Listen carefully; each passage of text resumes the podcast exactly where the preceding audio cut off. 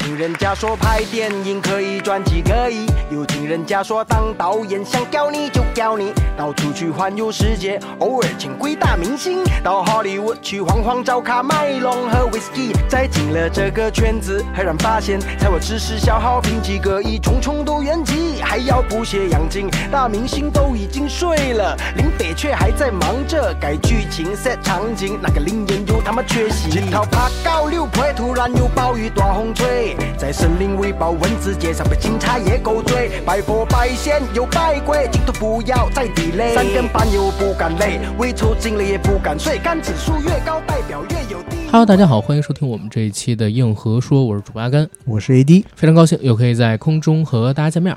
哎，这一期好像念这开头就比上一期顺多了，啊因为不是我念，习惯是对吧嗯，哎，上一期节目出来之后反馈，我觉得还不错。对啊，在各个平台也都上了推荐跟热门，表达了我们对这个台湾综艺的热爱。其实不是我们了，是 AD 跟三三他们俩。你们俩应该是常年有看台湾类的综艺，三十多岁了还在看，你说能不热爱吗？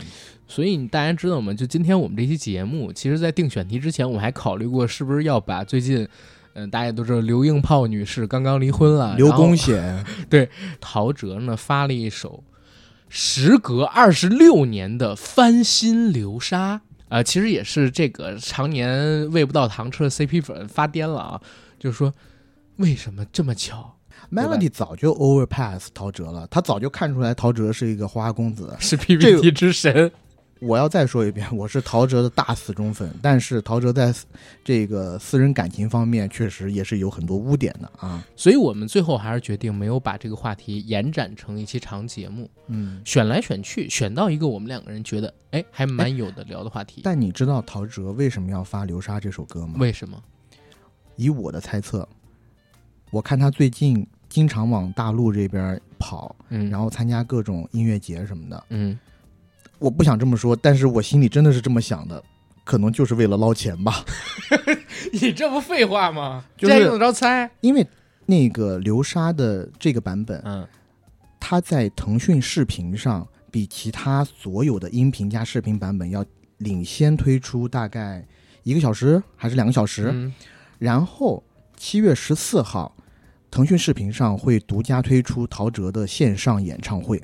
对但有一个问题，陶喆所谓七月十一号让大家等的惊喜会是新专吗？不可能，但是他应该还有几首歌吧？可，能就是一首歌嗯啊、流沙只是预个热。陶喆已经让我失望太多次了，所以我现在已经对他的新专有点绝望了。好吧，希望陶喆的音乐脸房可以尽快的把这个作品做出来。音乐产房 音乐产房，音乐产房。呃，但还是书归正传吧，因为我们两个人呢想来想去，感觉陶喆这一首歌啊很难延展成一期长的，可以供大家听一个礼拜的节目。嗯，所以最后还是决定，哎，就简单的在这期节目开场的时候稍微聊一聊就好了。嗯想来想去，想到一个有意思或者说值得我们俩人聊的选题，叫做被奇葩的双结局毁掉的经典电影。嗯为什么会有这个选题？其实就是最近跟一些朋友啊聚餐吃饭，然后大家在聊天的时候聊到某一部电影，他看过一个版本，但是他那个版本呢和我的版本对不上，不一样。不一样，因为我们两个人身旁啊都有人给我们作证，说我俩人说到的这个情节他们看到过，然后没看过对方说的那些情节，嗯这就引起了我的好奇心。结果到网上一搜，发现哎，这部电影居然有两个版本，两个结局。其实这样的事情很常见，嗯但是我没有想到，连我那么喜爱的某一部电影也存在这样的情况，所以呢，就成了我们今天这个选题的一个缘由。我们特地统计了十五部吧，在大陆公映过的，或者说虽然没在大陆公映，但是也可以和我们今天聊到的这个话题印证起来的电影，它们都是存在至少两个版本的。嗯，尤其我觉得回想前几年，当时有一部世界名片嗯《搏击俱乐部》啊，在中国线上平台竟然存在着那样的一个版本，然后被全世界群嘲。嗯我觉得当时的那个情景也是作为一个中国的观影粉丝，还是稍微有一些汗颜的。是的，哎，当时搏击俱乐部它在腾讯视频吧嗯线上多了一个结尾，嗯那个结尾是一段文字。对，而且还是英文的呢。对，而且我觉得腾讯的人特别用心，嗯，他把那段英文的字幕啊打的还特别有年代感，就看上去真的像九十年代它就自然存在的，嗯所以很多人误以为真啊，结果呢被对这部电影特别熟悉的影迷扒了出来。那个最后多出来的字幕写的是啥？就是说，哎，这些都是精神病的一场妄想。最后他入院了，他也没有炸那些大楼，嗯然后这个事儿本身是一个坏事儿，但是它引发的讨论，我觉得是有益的。有益的点在哪儿？就是他第一次让最广大的人民群众发现，哦，原来我们所看到的电影很有可能并不是这个电影的原貌，我们在国内看到的电影吧，嗯对吧？所以其实从那个时刻开始，其实之前了，嗯我们如果想要看一些外国电影的话，说实话，除了在院线里面我们可以看到的部分，嗯，其余很多电影我们更乐意于找一些资源是的，下到电脑里再看，这样可以保证它没有删减。是，然后自从这个事件爆出来以后，我心想，哎，难道线上视频平台还要自动去改我的结局？这样不会让我就是不光没有看全这个嗯，电影的本体，我还会对电影本身原来想要表达的东西有一定的误扰和干扰没错。，没错，而且你会惊奇的发现，如果是新电影也就算了。嗯，他居然把一个写在影史上那么多人看过的、已经上映了二十五年的老电影也这么搞，对，这个时候你就有点疯。对，然后我先说一嘴啊，我跟我那朋友产生分歧的电影是啥？嗯那部电影叫《双瞳哦，》啊，梁家辉那《双瞳》嗯那部电影其实讲的就是夺杀五人、夺五脏、炼丹、成仙，这是他的一个主线。然后男主角就是梁家辉嘛，他扮演的警探要去查为什么会产生这些杀人案，最后查到有女生，然后想通过这个形式炼丹等等等等。我看到的那版电影的结尾是有爱不死，梁家辉醒过来了嗯啊！但是呢，我那朋友说的那版结尾，片尾字幕写的就不是有爱不死了。而且梁家辉呢也没醒过来，梁家辉流了一滴眼泪，跟着那个修仙的少女一起成仙了，抛开了世间的一切，把他的家人什么的全抛弃了。嗯所以这两版结尾，我以为他是记忆混淆，结果后来我发现陈国富真的拍了两版。嗯这两版呢，最后选择公映的版本就是我说的有爱不死，他选择家人更光明的那版结尾。但是刚才说的那个选择抛弃家人自己成仙去了，那版呢是很多年之后才放出来的。啊，是算是导演剪辑版吗？对，所以它跟这个删减或者说受到审查压力的关系不大。嗯但我们今天聊到的所有电影里边，差不多有百分之八十其实是因为审查的关系，或者说各地的上映政策不一样，嗯导致它存在双结局。然后还有一些呢，就是可能有导演自己的考量吧，嗯，对吧？它出现了两个版本，两个结局。还有一种情况比较特殊，就是有可能片方本来就准备了几个结局，他准备在不同的时间阶段放出来的，对吧？以完成不同的商业目的，就分成这三种。然后我们今天其实聊到的很多电影，基本上时间是集中在二零一二年之前，因为二零一二年之前其实双结局还是一个很普遍的现象。对。但是，一二年之后，其实是有条例不允许有双结局了。而且最近如果我没记错的话，好像出了更加严厉的一些条款，就是嗯，合拍片这块儿不允许有不同的版本。对嗯，我也听说这消息了。然后我自己怀疑这个消息和我们今天要聊到的某一部电影有关哦，啊。咱们先好好说一说。保保密啊，嗯但是呢，先按照顺序跟大家来聊一聊我们搜集到的被奇葩的双结局毁掉的经典电影。为什么叫被奇葩的双结局毁掉经典电影呢？是因为它存在着两个版本、两个结局，而其中的一个版本，它会对原有的导演或者说整个主创的创作意图产生影响，把这个电影想要表达的命题的核心给毁掉，或者说有改变。导致我们在接收的时候会觉得，哎，这电影不好看，或者说让我们产生一个差的观影影响。等我们再看到原片的时候，或者说另外一个完整版本的时候，才觉得，哎呦，怎么错过了这么好的一个片子？当时第一眼没看到这个版本，产生这样的感觉。那首当其冲的，我们就要聊一部最有名的香港电影《无间道》。嗯《无间道》咱就别说了，无数人把它誉为新世纪之后最好的香港电影，对吧？最好的香港警匪片吧。嗯，然后这部片子呢，其实就是警匪互派卧底，黄老邪派的余文乐变成了梁朝伟，到了曾志伟扮演的黑老大韩琛手下。曾志伟扮演的韩琛呢，又派了陈冠希变成了刘德华，成长在警局里。两方人十年的卧底生涯，双雄之间不断斗法，然后也是人性的各种挣扎。最后，甚至这部电影成功到被好莱坞买了版权，翻拍成了一部叫做《无间行者》的电影。那部电影还拿到了奥斯卡的最佳影片。嗯所以就知道，就《无间道》这个模式啊，它到底有多成功，然后这部电影本身也有多成功。对。然后这部电影其实它存在两个版本，我第一次看到的版本，讲真是大陆版。我也是大陆版，嗯，而且在很多年前，我跟别人聊到这部电影的时候，我一直深信不疑的就是刘建明最后被逮捕了，因为其实他大规模的反转嗯。已经都已经发生了，嗯嗯、只是到影片的最后最嗯，后最后最后，才有一群警察过来嗯。说，你已经被发现了，嗯。你是坏人，我们要逮捕你。嗯，但是呢，其实真正的原版刘建明的身份还是被隐藏的好好的，对，到最后他竟然还出席了梁朝伟的那个葬礼。没错，就是我当时第一次看到《无间道》是在电影频道，当时电影频道在下午的时候播出《无间道》，我看到那个电影，我觉得哇，前面都好帅，包括大陆版的那个结尾，我觉得其实也挺合逻辑的，对吧？嗯因为就是刘建明、梁朝伟还有林家栋三个人下电梯，然后当时呢，林家栋告诉他们，警察已经在底下等着了。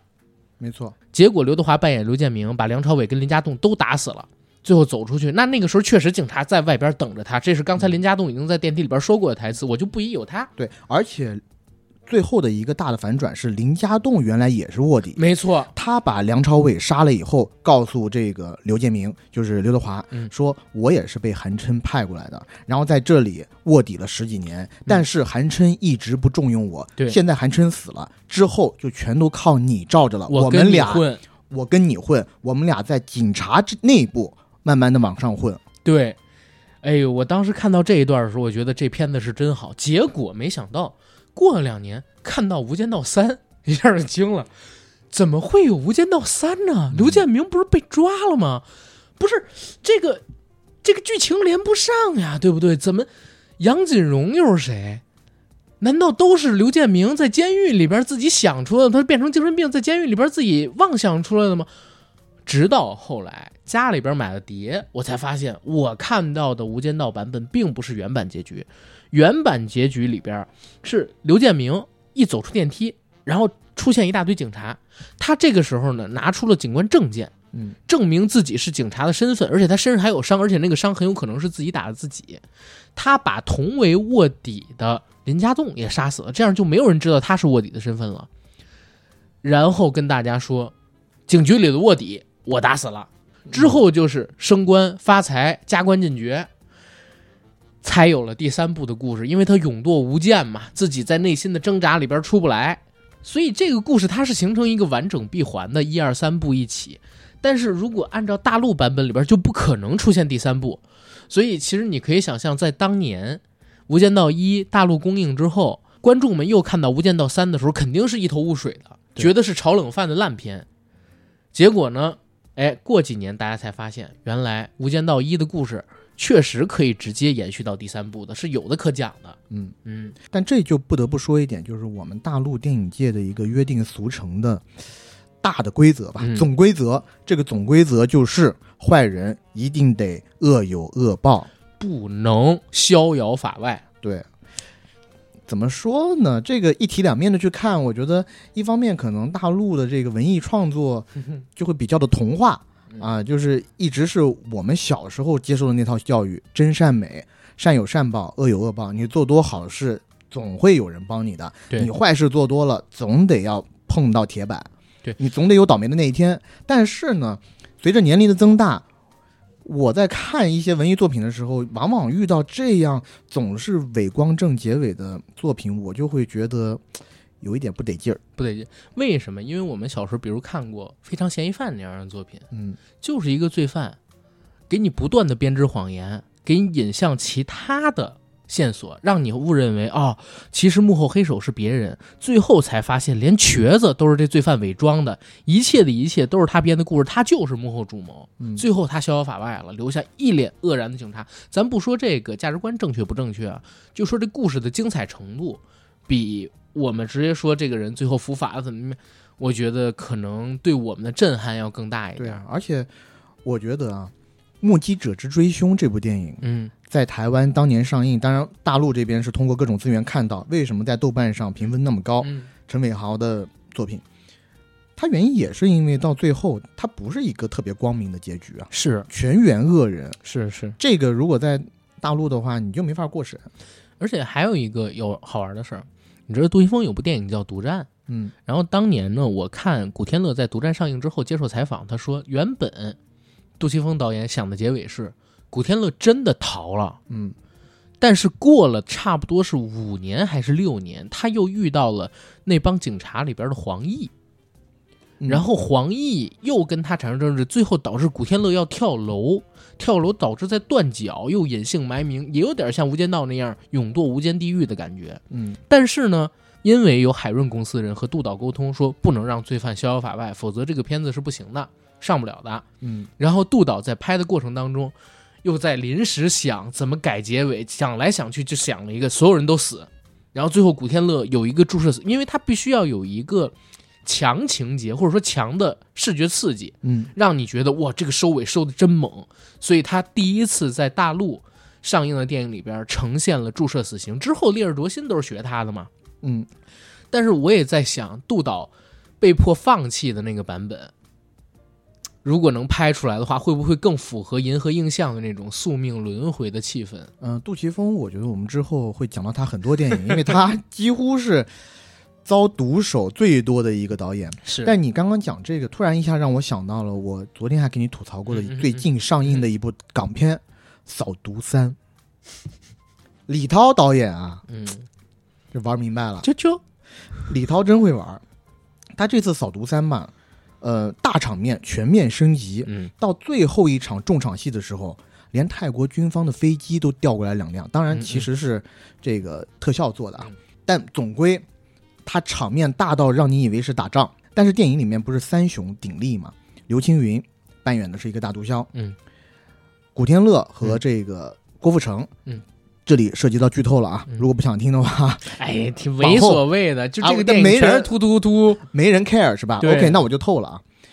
古天乐和郭富城都是卧底，然后古天乐呢比较好一点，他在大毒枭逃往泰国之前，他就已经成功上岸了。嗯但郭富城呢，当时中了枪，被大毒枭救下来。大毒枭以为这是我好兄弟，一直为我挡枪子，他不可能是卧底，所以把他一路救到了金三角。郭富城自此就隐姓埋名，嗯跟着大毒枭，想在金三角干一番事业。嗯然后呢，还在这个养伤的过程当中啊，和杨采钰扮演的一个金三角当地的女生产生了一段缠绵悱恻的爱情嗯，啊、杨采钰的名字在这个电影里面叫 Annoying，Annoying，，对 Annoying，、嗯所以每次郭富城叫杨采钰的时候，我都会觉得有点 想要笑，你知道吗？但 anyway，故事往后发展，古天乐有两个目的，第一个就是找出郭富城的下落，救出郭富城；第二个就是要彻底倒灭刘青云团伙。嗯故事的收口呢，就是在金三角的一场大战。古天乐历尽千辛万苦，终于找到郭富城以后，告诉他，泰国军方要向这边开始发动总攻了，嗯你别回去了，既然你已经逃出来了。但是郭富城这时候儿女情长，告诉他，我不行，我必须得回去，我至少得救一个人。嗯这个人是谁？就是那个 Annoying。然后古天乐告诉他，但是你时间不够了呀，十一点的时候他们就得发动总攻。郭富城说，那我也没办法，我就要救安我就要去救 Annoying，然后他就去救了那个 Annoying。他们这都是配音吧？这部呃，我看的是国语版，啊所以 我的体验会更差一点。OK OK，当他看到这个 Annoying 的时候，这时候怎样？你别笑，笑我都讲不下来了啊！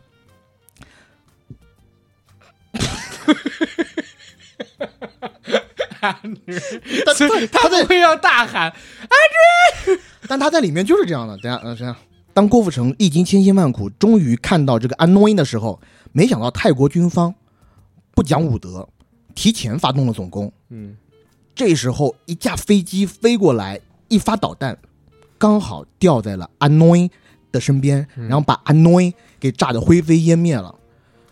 在那一刻，郭富城其实是非常非常的愤怒的，而就在那个当下，其实刘青云扮演的大毒枭还是要保郭富城的，嗯。因为有一些人已经说了啊，郭富城他还能从泰国的控制区给回来，他肯定是警方卧底，而且包括在电影里面，郭富城也很弱智的说出了自己是卧底这个身份，嗯，嗯。但刘青云不信，刘青云恋爱脑啊，刘青云说：“你打我兄弟就是要杀我，你必须从我身体上跨，呃你必须从我尸体上跨过去。”我当时觉得，哎呀，真的是豪情万丈。嗯刘青云在这里面表演的特别棒，刘青云哪部戏演的都好。而且刘青云已经很长时间没有演过这种大反派角色了，嗯，他里面演的确实是很棒的。在上流社会嗯啊，呃我你要说的这个我忘了啊，嗨，在上流社会做最下流的事儿。啊，对，没错，你刚说出这个台词的时候，我才记起原来是这个电影里的台词。真的是。嗯，所以在那个当口，我觉得啊，作为一个人，又加上我们今年又看到了像《最后的生还者》这样的一个美剧，在那样的一个当口，自己最爱的女人，因为泰国军方的轰炸被轰成了碎片，然后自己呢也一直受到刘青云老大的保护，嗯所以如果他在最后会安排一场郭富城就是反水反水的戏份，嗯，他什么都不管了，他要为安诺伊哦报仇。像那个《喋血双雄》一样，最后周润发扮演的杀手跟李修贤警察，他俩一起对打人。我对操，！就是当时安排一个郭富城断片的细节或者嗯断线了，他整个脑子就已经疯了。嗯他和刘青云一起杀出去，然后这时候古天乐不得不去做一个选择，就是我明明知道你是我最想要救的兄弟，但是我还得杀掉你。嗯嗯，这个会让我觉得观影体验到最后还会稍微有一个小满足感，但是哎，李涛导演就不这么做，一日是警察，终身是警察，所以你看到的是郭富城拿着枪，满眼是泪的指着他说：“但是你做错了一件事，你不能贩毒，你贩毒就是得死。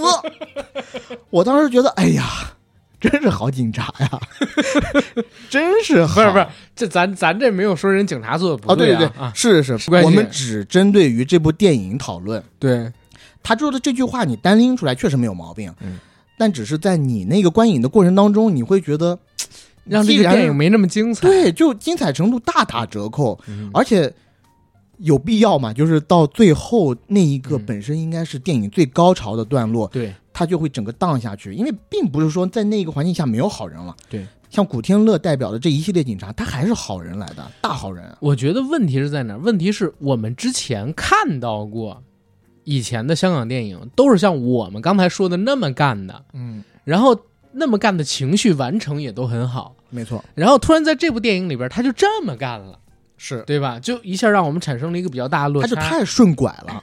对，我是警察，我就得好到底。对，你不能贩毒，我要杀了你没错，啊！对，基本上是这样，而且他没有挣扎，嗯，对吧？我听你刚才这描述，就是除了阿伦是吧？阿伦阿伦对啊，对。之外，好像他这个人对于兄弟的情感根本就不放在心上，很淡漠，对甚至我淡漠到最后我会感觉，嗯，郭富城你有点不讲义气。他就是个马子狗。对，而且有一场戏，我觉得刘青云演的特别好，嗯就是郭富城当时中弹了嘛，他们在漂洋过海走到泰国以后，找到医生嗯要给他去治病，但是因为长时间了以后伤口感染，当地的医生告诉他们最简单的方法就是截肢。郭富城那时候已经意识模糊，整个发高烧的状态，他大叫说不能截肢，不能截肢。照理来说，你如果只是一个无情无义的黑帮老大，你会按住郭富城，就说你截肢，这是你唯一的活路。但是刘青云有情有义在什么地方？他告诉郭富城说：“你放心，只要你不想，没人敢动你。”然后还把自己的配枪给到了郭富城手里。哎呦，交托生死、啊对你拿着枪，这样你如果你可以放心点的话，你就拿着。你就这么对我啊？到最后，他还是那么对他，因为谁让刘青云最开始犯了错呢？讲到这儿，就必须得提到我们刚才这个十五部片单里边另外一部电影。嗯，这部电影其实是《古惑仔》。对，古惑仔人在江湖》。其实很多的观众朋友很喜欢《古惑仔》这部电影，但他们可能真不知道，《古惑仔》有两版，嗯，而且另外一版的名字还特别有趣。这一版是在新加坡上映的，上映的时候它的名字叫《新警察故事之人在江湖》。古惑仔变新警察，新警察故事，这还蹭了一点成龙的热度呢。我靠，是成龙蹭他们，成龙后来零五年才拍的新警察故事啊。我就说他警察故事啊，是不是？其实你目前很难搜到我跟 AD 说的这版《古惑仔之人在江湖》，就是《古惑仔一》。为什么？因为它没有在大陆地区流通。嗯，我们大陆地区买到的，不管你是正版 DVD 还是盗版 VCD，还是在香港地区上映的，全都是我们从小看到大的那版《古惑仔之人在江湖》。刚才这版《新警察故事之人在江湖》是只在新加坡和马来西亚这几个地区特供上映的。为什么？因为在当年，新加坡和马来西亚这些地区有一个规定，就是黑帮电影里边流氓是不能做主角的。所以，为了迎合当地的电影审查制度，片方呢，首先是把《古惑仔之人在江湖》改名变成了《新警察故事之人在江湖》。然后呢，大家如果看过《人在江湖》原版的结尾，是亮坤被陈浩南他们怼到了一个小巷子里边去，结果被一名在湾仔巡逻的巡警用枪打死。那位巡警呢，也被称为是湾仔枪神来的。之后，但是新加坡那版。新警察故事之人在江湖，他告诉你，原来陈浩南是警局安插的卧底，他的任务就是潜入红星社团，然后捣毁以亮坤啊、大逼为首的恶势力。等到亮坤死了之后，陈浩南还有一场戏，是他穿着一身黑西装，和警局里边的督察握手，说自己三年的卧底任务已经完成了，现在要回归警队。督察又告诉他，你之后会升职加薪，走上人生巅峰。他们在一副写着“除暴安良”四个大字的对联前边啊握了手，然后电影到这儿结束了。除暴安良那个是锦旗啊，景琦，不好意思，这部片子呢，你现在很难找到资源，但是刚才我说的这个桥段，其实是可以在油管上找到花絮跟片段的，所以证明这个版本确确实实的存在过。这个又让我联想到，嗯因为《古惑仔》的导演是刘伟强，嗯刘伟强又拍了啥？又拍了《无间道》。啊，所以，是不是因为这个结局，才让刘伟强有了这个启发？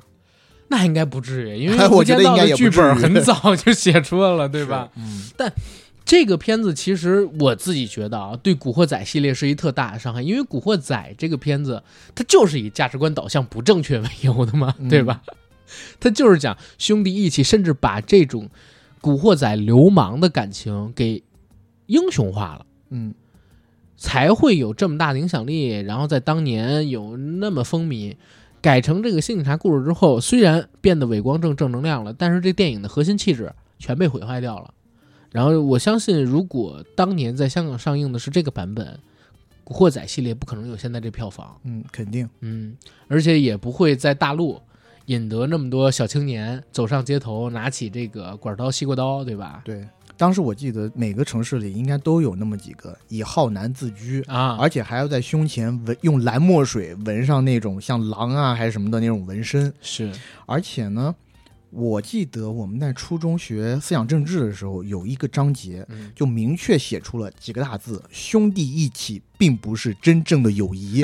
对，直接就在这点你呢。对对对，啊，因为那个时候模仿古惑仔的人特别多，是的，而且我讲真，咱们也看过华强嗯，这种就是大陆派的代表人物，你跟陈浩南去比，小男孩儿、小女孩儿那时候肯定更喜欢陈浩南，谁会？你这瓜是金子做的还是银子做的？谁会喜欢这么一个角色呀？这瓜保熟吗？对，这瓜保熟，骑小摩托，谁会喜欢这种角色？肯定喜欢开奔驰、开平治的嘛。对，当时的大陆这些警匪片啊，尤其在描绘一些黑帮大佬的时候，嗯我记得有一两部戏，像是《燕赵刑警》什么的，啊，中间就有描绘当地的一些混混、大混混，嗯他们拿的都是拿那种土铳或者直接是霰弹枪啊，去讲述。就不如三炮就不如拿着西瓜刀砍人，觉得帅。虽然你的装备是要更上一层楼的，是但是他们讲的话吧，就不如陈浩南有样。陈浩南就说都装逼啊！铜锣湾只能有一个浩南，就是我陈浩南。对，但是《燕赵刑警》里面的小混混是怎么讲的？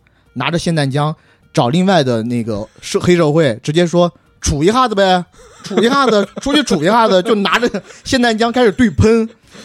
而且吧，都是一些五大三粗的油腻男，是，看起来就是不帅气。而且在咱们大陆找人扮演这种黑帮分子啊，或者说呃黑恶势力里边的顽固分子，都会找这种膀大腰圆。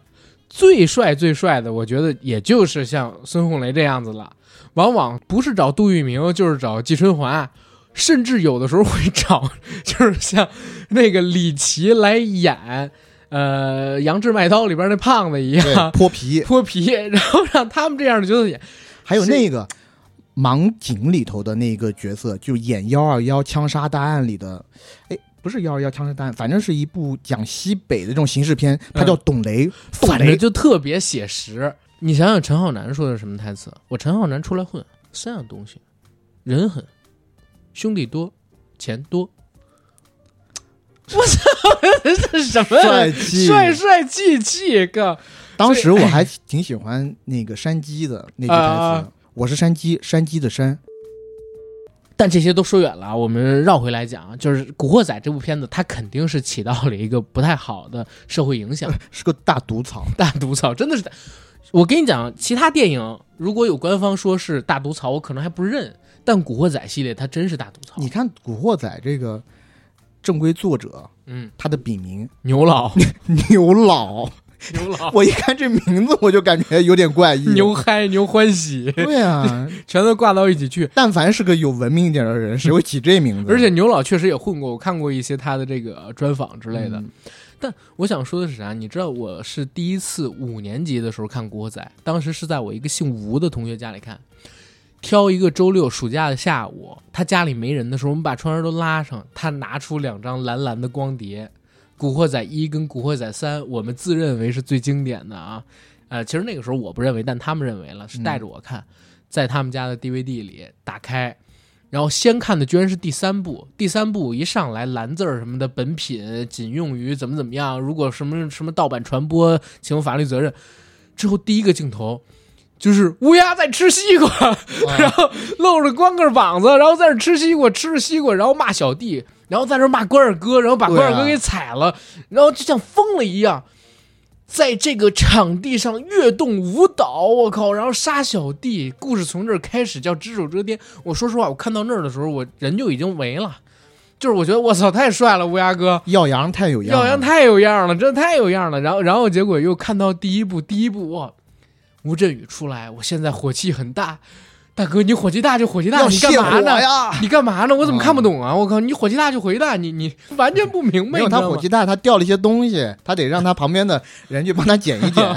所以那镜头没带到的地方是别人在给他捡东西呢，是可能是是掉了那个隐形眼镜了什么的。是可能是可能是，你只能这么理解只。能这么理解。是当时看完那两个片子，特别想打架，就当天下午的感觉，特别想跟人打，真的要跟人打一架。嗯，而且看完之后就一连几天吧，看谁都不忿儿，而且觉得谁看自己眼神也不对就想要自保，你知道吗？没有结拜吗？没有，我没我没搞结拜，但是我们自己都已经论好了，谁是谁哥们儿，谁是对我们当时也是搞小团体，就是心照不宣那种，就。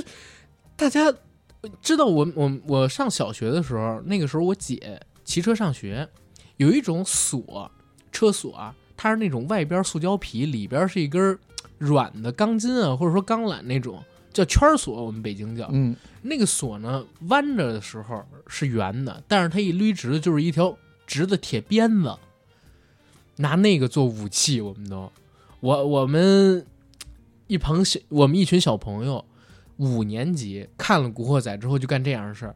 如果是一帮初中生啊，或者说刚上高中的那种生过蛋子，看了《古惑仔》，就是很多人就是学古惑仔那样，就是把拿报纸包一把刀，然后塞自己的那个裤子里。啊，结果不小心成太监了。呃那倒没有，就是呃，倒是有，就是轻轻微扎伤的那种是也是有的，但就是你知道放在裤子里以后，你得坐在那儿上课啊，还得 是不太好动呢，是，体育课也不能大。动，是对，所以这这个片子确实影响很大啊。大陆当时没让上也是可以理解的，嗯包括我听说，就是他们做这个版本原本也是想在大陆上的，因为九十年代的时候港片可以在大陆上映嘛。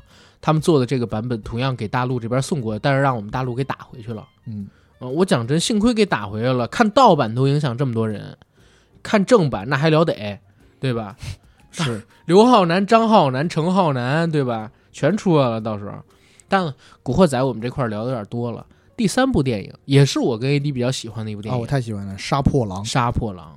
我小时候第一次看到杀破狼的时候，是在我们家那边的市级电视台的电影台。啊，电影你就想，吧，在当时市级的一个电视台，它有个电影台，嗯。还掺杂着一些点播的业务。嗯，你就想那电影，但凡是有一丁点儿版权，嗯。我都把这桌子给吃了，绝对是没有任何版权的，大家放心，就是放心看好了，就是嗯。整个市都是看一些盗版电影。对，然后在那一个电视台上看到了《杀破狼》，我当时看到《杀破狼》应该就是全本。嗯我第一次在电视里看到，哇，有这么血腥的一些大尺度的动作表演、嗯，打戏，尤其是吴京那一段，哦，直接甩飞刀，过去，嗯把人的手给插断了以后，插通了，然后球场那段球场那段戏，啊然后拉着那把刀的刀柄往下拽，好像是要把手给整个切开一样。嗯，小时候那种视觉冲击力，整个震撼到我。是。但我讲真，我第一次看《杀破狼》的时候，我不觉得打戏好看，因为那时候我太小了。我那个时候还沉浸在像《新警察故事》里边，还是龙哥那种邪趣武打的时候。那时候我看甄子丹这种在地上抱来抱去、摔来摔去的时候，我真不觉得爽。我最早看到的《杀破狼》的版本其实就是大陆版本。嗯大陆版本跟香港版本的区别是啥？大陆版本是最后的双雄对决，洪金宝对甄子丹。洪甄子丹把洪金宝打趴之后，然后坐在吧台上给自己倒了一杯酒，影片就结束了，并没有放出最后甄子丹的惨死。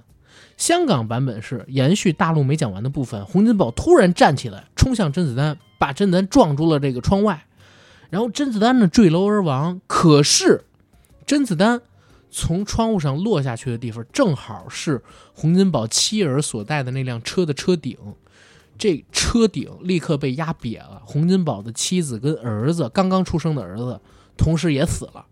洪金宝认出那辆车，然后发现是自己推下去的人，然后把自己的妻子、儿子给砸死了，痛不欲生。然后这电影到这儿结束了，嗯我第一次看的就是香港的这个足本。但是说实话，因为嗯当时应该是高一还是高二的时候，我看完以后，我第二天还跟朋友说呢，因为我那个时候可能太小了，我不太能 get 到这种深意，尤其“杀破狼”几个字，我完全都不知道是“杀破狼”是什么意思，我只觉得“杀破狼”好像是几个特别狠的词汇，嗯然后在描绘这里面的几个很能打的人而已。对，我完全没有 get 到里面有那种因果轮回之类的深意啊。嗯我还跟我朋友说，我说这片子哪哪都好，而且特别暴力，但就到最后，我觉得有点不爽。别人就问为什么不爽，我说主角死了。主角死，但是这个电影有一个场景我特别喜欢，就是两帮人在后巷里边准备要打起来，嗯，然后洪金宝拿着一酒瓶子敲扶手他不是后巷，他应该就是铜锣湾那片场地。啊，可能就是吧，酒吧前面。然后别人就说这里晚上过了十点就是洪金宝的天下，对他就是这边的皇帝。十二点之后我嗯说了算，然后把瓶子一砸，所有人啪把瓶子全都砸地上，然后遍地都是玻璃碴子。第二天那个扫地大妈然后在那狂骂，但就是说那个场景我觉得老霸气了，而且那应该是我第一次见洪金宝演这种有老态的黑帮老大，我觉得他好狠确实，啊，特别有样儿。然后紧接着就看到他跟甄子丹那场打戏。我讲真，就是《杀破狼》这个片子，如果按照大陆版本来讲，它就是一很简单，善恶有报。对，恶恶人吴京杀的人死了，洪金宝派吴京杀人也死了，嗯，然后最后呢，剩下甄子丹扮演的应该是叫马军吧，那个角色孤独的喝着一个酒，电影到这结束了。它就是一个普通警匪片儿对，但是正因为港版它多了一个甄子丹被洪金宝撞死，洪金宝看到自己妻儿因自己撞下人而死，精神崩溃，然后也勇堕无间地狱。就是你无论怎么抗衡，也难逃这个结局的命运。它多了一种宿命感跟肃杀感，而且也正好对应了《杀破狼》《天煞孤星》，对吧？就是他整个片子的利益一下就起来了。嗯，虽然作为一个动作片吧，对这片子它的打斗场景没什么影响，可是我觉得一个动作片单靠打只能做到一流，做不到顶尖儿，它嗯必须还得有一些利益跟命题的表达，有一些精神内核的，没错，嗯才能到顶尖。而且到后来也有一个有趣的事儿，很长一段时间里边啊，我都认为《导火线》是它的续集。是续集，对我也是这么觉得的。后来发现是前传嗯，啊，后来发现是呃其实没有明说是前传，但是是半个前传了。但《导火线》其实大陆版也有删减，因为在《导火线》里边，如果大家有看过完整版的话，释延能那个角色不是被活活打死了吗？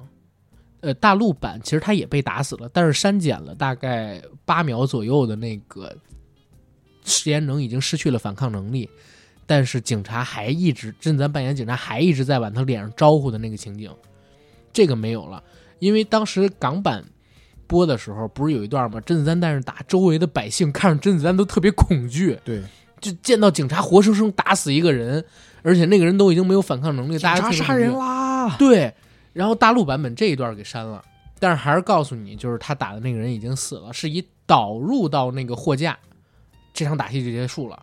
嗯啊，但是结尾没什么改变，对，是这样的。但但我也说，我是从导火线，我才觉得我靠，甄子丹打真漂亮，然后我又翻回去看这个杀破狼，哦，我看杀破狼没觉得好，我反正不是，嗯我当时就是看了《杀破狼》以后，然后我一下子注意到了甄子丹，因为甄子丹之前全都是配角，是在我心中，在这部电影之前，他跟李连杰、跟成龙更不用说了。是李连杰当时是我的第一大星，嗯，然后成龙呢可能次之啊。哎，你为什么要笑？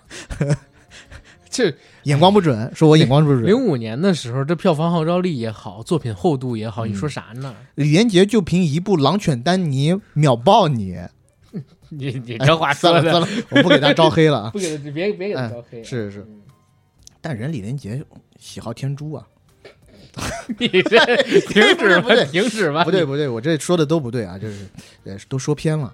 我就是看了《杀破狼》以后，我才喜欢上甄子丹的打戏的。在这之后，哪怕是之前有个讲吸血鬼猎人那个戏叫什么呃，刀锋战士《刀锋战士二》里，武术指导，他有一点点的戏份，那我都来回来去看，包括我甚至是看了第一遍的时候，嗯我没有太仔细看，哎，他那段就没了，是，然后就踹两脚，，对就踹两脚就没了，但是我就觉得那两脚都很帅。是，因为甄子丹正经有一段时间，他在香港也混得不太好，对。就去美国发展了，嗯。回了他当时的母国，嗯。啊，应该是吧？对，当时是母国，啊。他是零九年退的美籍，回的回的这个中国香港籍，然后我再退回去看《英雄》里的长空，嗯，我觉得帅气，有一股大侠的风范。是，但是到后面，他又跟 就是特殊身份那个事件，让我也确实内心纠葛了很长时间。是，但特殊身份这个事件，咱们有一说一得讲啊。嗯最开始是有一个资方带着这个项目去找甄子丹，让甄子丹来做监制，同时来主演。然后甄子丹呢推了赵文卓，后来呢这个监制，哎，撤了，撤了之后，甄子丹又重新找资方，是甄子丹带着这个项目找资方，然后也要重新改一下剧本儿。不知道为什么，就是两边可能也没接洽清楚吧。赵文卓就变成了什么甄子丹耍大牌，嗯，然后改剧本要把他这个角色什么的给改掉，然后对面那个甄子丹的团队或者说他们这整个项目组一看赵文卓这么说，就把赵文卓什么非要住五星级酒店什么，总之最后就变成一个罗生门。嗯但是我是看过有关于这个事件的一个完整的来龙去脉的长篇的文章，问题就是在于那个投资人的撤资。投资人撤资之后，导致整个项目得重新搞，嗯然后之前的剧本可能也要弃用，所以才会有改剧本什么。但甄子丹人家是监制，人家本身是有这个权利的嘛，嗯，对吧？就是对剧本有一定的话语权，可能这方面传达有误吧。两个人我觉得应该都不是坏人，对但是当时这个事件影响力非常大，非常然后恶劣。大陆这边的演员也站队，然后香港这边的演员也站队，所以当时 确实作为大陆人啊，嗯嗯，会有那种我当时一点点的是反感。嗯，我当时也是，我觉得赵文卓就代表了在过去几十年的时间里边被香港演艺员、被香港演员欺负的大陆艺人。是啊，那个时候特别不忿儿，我还上网支持过赵文卓。后来发现，嗯，好像这确实是个误会，甄子丹只是过于认真嗯啊、在这个戏上面，但人应该还是不错的。是，嗯，但之前确实也掺杂着一些，比如说《杀破狼》里面跟吴京对打，打破打断几根甩棍这种事儿。这种就是谣言了。那嗯甄子丹后来跟那个张晋他们俩拍《叶问三》的时候，张晋把甄子丹鼻梁打爆了，对吧？就是拿那八斩刀什么的，这种不是功夫片里边很常见的事儿吗？我觉得。好，《杀破狼》说完了，哎，到我们两个人更喜欢的一部片子了。多喜欢这电影！我到现在我手机的铃声各种啊，嗯，还都是罗大佑做的这个云公音，黑社会，对黑社会它嗯。的背景音，尤其是黑社会一开始有一段介绍黑社会组织，介绍红门，然后怎么加入红门，然后在嗯。洪门三十六式，对进入红门那个仪式上嗯。会放的这一段背景音，我就特别喜欢。从那个背景就是主题音乐吧，它是贯穿黑社会两部的始终的。是。其实我自己会更喜欢第二部《以和为贵》。我也是，因为以和为贵就彻底不能在大陆上映了。但是是我从那里就知道了，一个黑社会也可以去爱国 我倒不，哦，没有没有，啊，不是？黑社会肯定是爱国，他是中国人，他为什么不爱国？对他肯定是爱国的。但但是我就想说啥，黑社会二以和为贵。我现在回过头去看，它是个预言，就是现在啊，二零二三嗯年你回过头去看，我靠，它是个预言，对吧？它是个预言性质的片子，它所有的一切好像都都被验证了。嗯，就是二十多年之后，哇，所以好屌这个系列的片子。但是这也说一嘴，黑社会也存在两个版本。嗯，然后我们今天查到的这个版本，也是目前市面上基本上看不到的版本。因为我讲真啊，早期零五零六年的时候，国内的盗版还很猖獗。嗯，像这种特别明显的双版本的，而且名字又起得很有噱头的片子啊，都会被大陆的盗版方以特别快的速度从中国香港本地搞到 VCD 或者 DVD 的盗版进来，所以大多数人基本上除了当年啊，真的真的进电影院去看，没错，嗯。或者说特别早的时候看官方的一些频道转播，对吧？转播这个黑社会大陆版本的，几乎看到都是足本的港版，所以现在导致关于我们说到的这个大陆特供版的讨论都已经很少了。但是它确实存在。这个大陆特供版是什么样的呢？首先，它的片名不叫黑社会，它的片名只有四个字：龙城岁月。没错，啊，这是杜琪峰当年为了在内地上映特地改的片名，而且还补拍了一个很和谐的结局。如果大家有看过《黑社会》，当然都看过了，结尾是谁钓鱼不戴头盔呢？嗯，哎，阿乐和大堤两个人钓鱼，然后阿乐把儿子还有大堤的老婆支开之后，用一块石头把梁家辉对扮演的大堤砸踏踏踏踏给砸死了。砸死了之后呢，自己的儿子跟大爹的老婆看到他行凶，他过去把大爹的老婆给杀死了，把自己儿子赶回到这个驾车里，然后他们俩人一起驾着车走回家了，对吧？嗯，电影到这儿第一部结束，但是大陆特供版的结局是怎么样的？两个人一起征服尖沙咀，在顶楼这边一起摇完了之后，也是钓鱼。阿乐也是拿起一块石头，在大堤说完一些话之后，梆梆梆给砸死了。刚砸死，刚要拖准备埋的时候，这里边没出现他杀死那个大堤的老婆的那个桥段啊。他正准备拖大堤的尸体去埋的时候，突然出现了一帮警察。而在这个画面之前，就在他砸大堤的时候，多插了一帧画面。这帧画面是警局里边姜大卫跟他的同事说：“走，根据李家园督察提供的情报，现在可以收网了。”然后又接回他砸大堤，然后这群警察就把阿乐给抓了。阿乐就戴着手铐坐警车里边走这盘山路回到了市区，然后再下一个镜头又回到这个警局里边。姜大卫跟自己的同事说：“李家园督察这次的卧底行动可以结束了，怎么样？”我说：“李家园督察是谁呢？”嗯，后来发现是机密仔，就是古天乐。再一个镜头就是古天乐在疗养院里边推着已经瘫痪，然后变成废人的龙根叔。龙根叔因为做了污点证，然后他瘫痪，可能保外就医了啊，从这出来了。然后龙根叔就说：“机密仔，哦，不对，我应该叫你李家园督察才对。你是什么时候混到我们社团当卧底的呀？”不不过就算没有你，我们这些人也没有好下场。年轻的时候跟着社团作奸犯科，以为自己很威风，现在知错已经太晚了。人太贪心，追求利益，不知不觉就会失去了本性。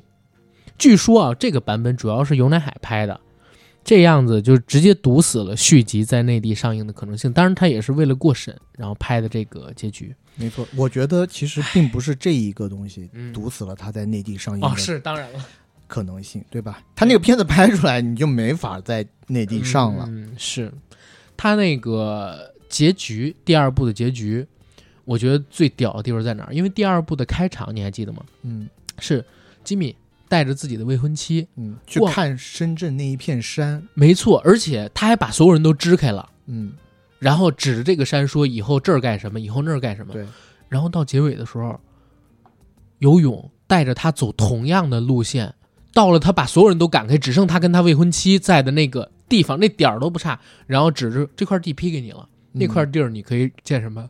这块地儿你可以建什么？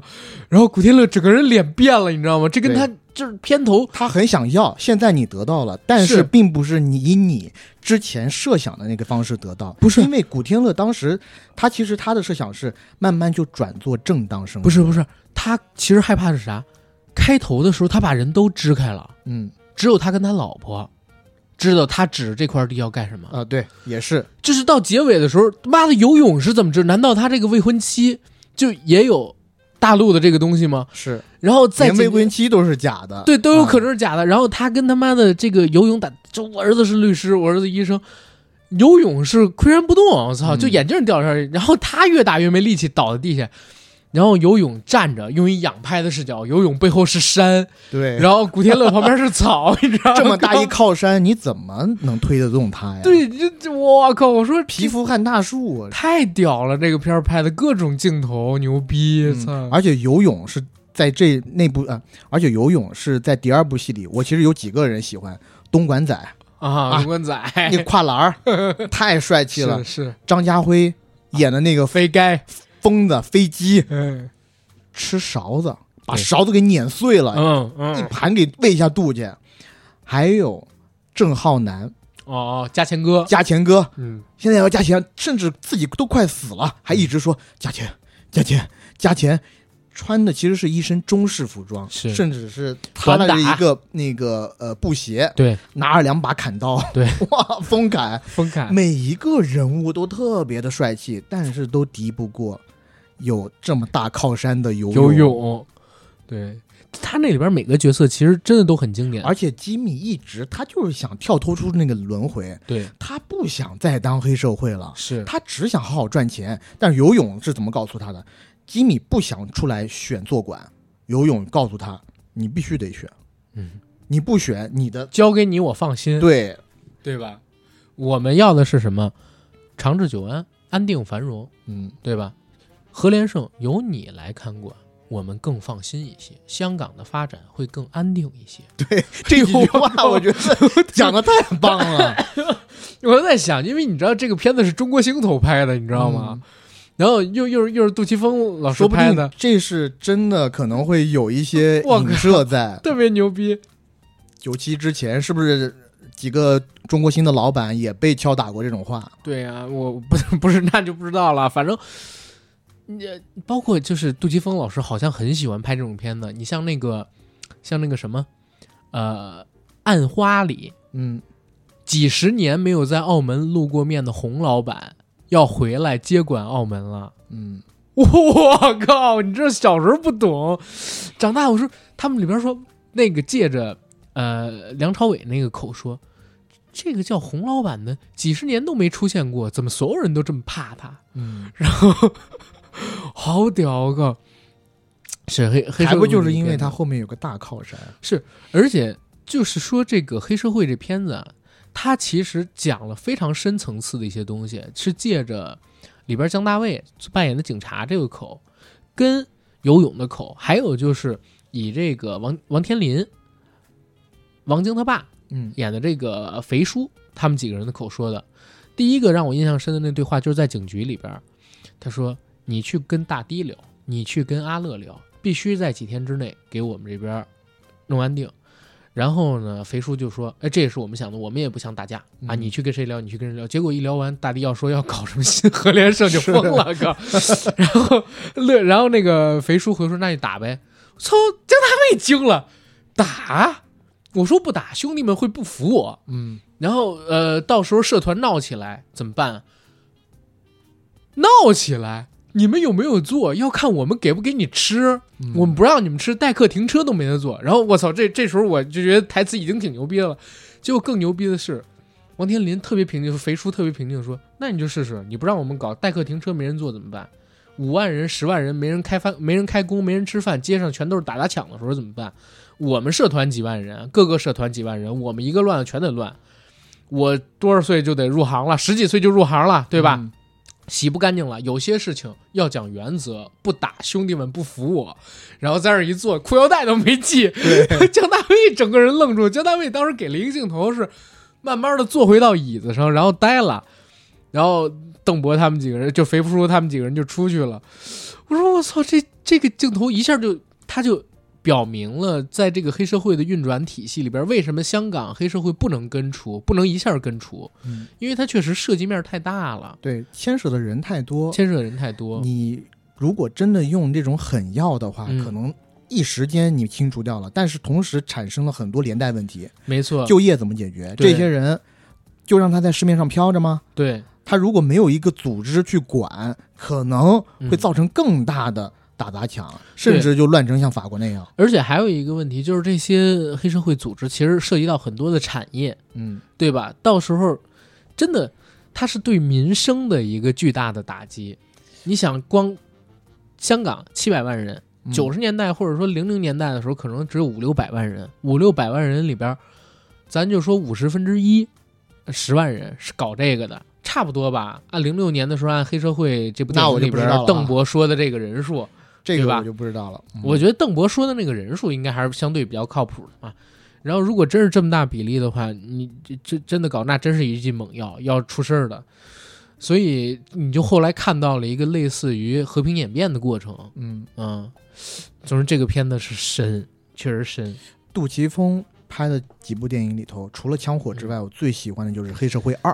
嗯，其实很多年以来，大家都在等着那部传说中的《黑社会三》后生可畏，真的，我真的也一直在期待，但目前看后生可畏可能拍不了。我觉得有一点点可能，是因为现在杜琪峰，反正他也感觉上啊，嗯也完全断了北上拍片的念头了，基本上算是决裂了。但是他也得为郑宝瑞啥的想想呀。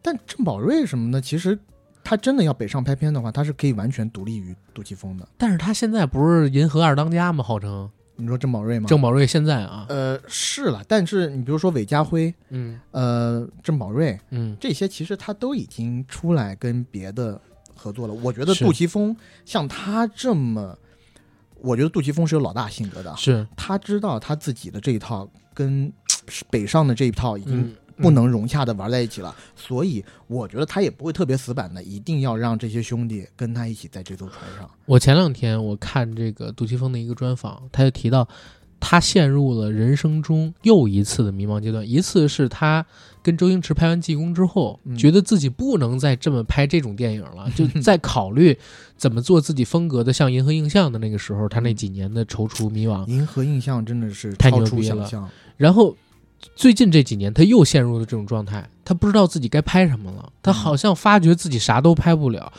因为讲因真，他想拍的那，呃因为他想拍的题材都上映不了啊，都不能给你上映。我自己真的也在想，你就说现在这个市场的话，他想动用的那些演员，跟他想拍的那些题材，单靠中国香港是收不回票房的，不可能有人投，对，对吧？他自己投就是纯粹亏钱，倾家荡产。所以他可能现在他真的要拍一些纯港片或者、呃针对于境外的一些片子的话，可能启用的比较多的就是林家栋吧，我猜啊。是是，我自己在想，他其实比较适合的路就是走陈可辛现在泛亚洲娱乐那一条路。他其实现在也是，嗯包括他现在不是呃香港的某一个 TV 的呃主管嘛，VIU 嗯 TV 吧，嗯嗯好像是。是他现在也在监制，找一些香港的年轻导演在拍一些呃现实题材的或者是是警匪题材的电视剧。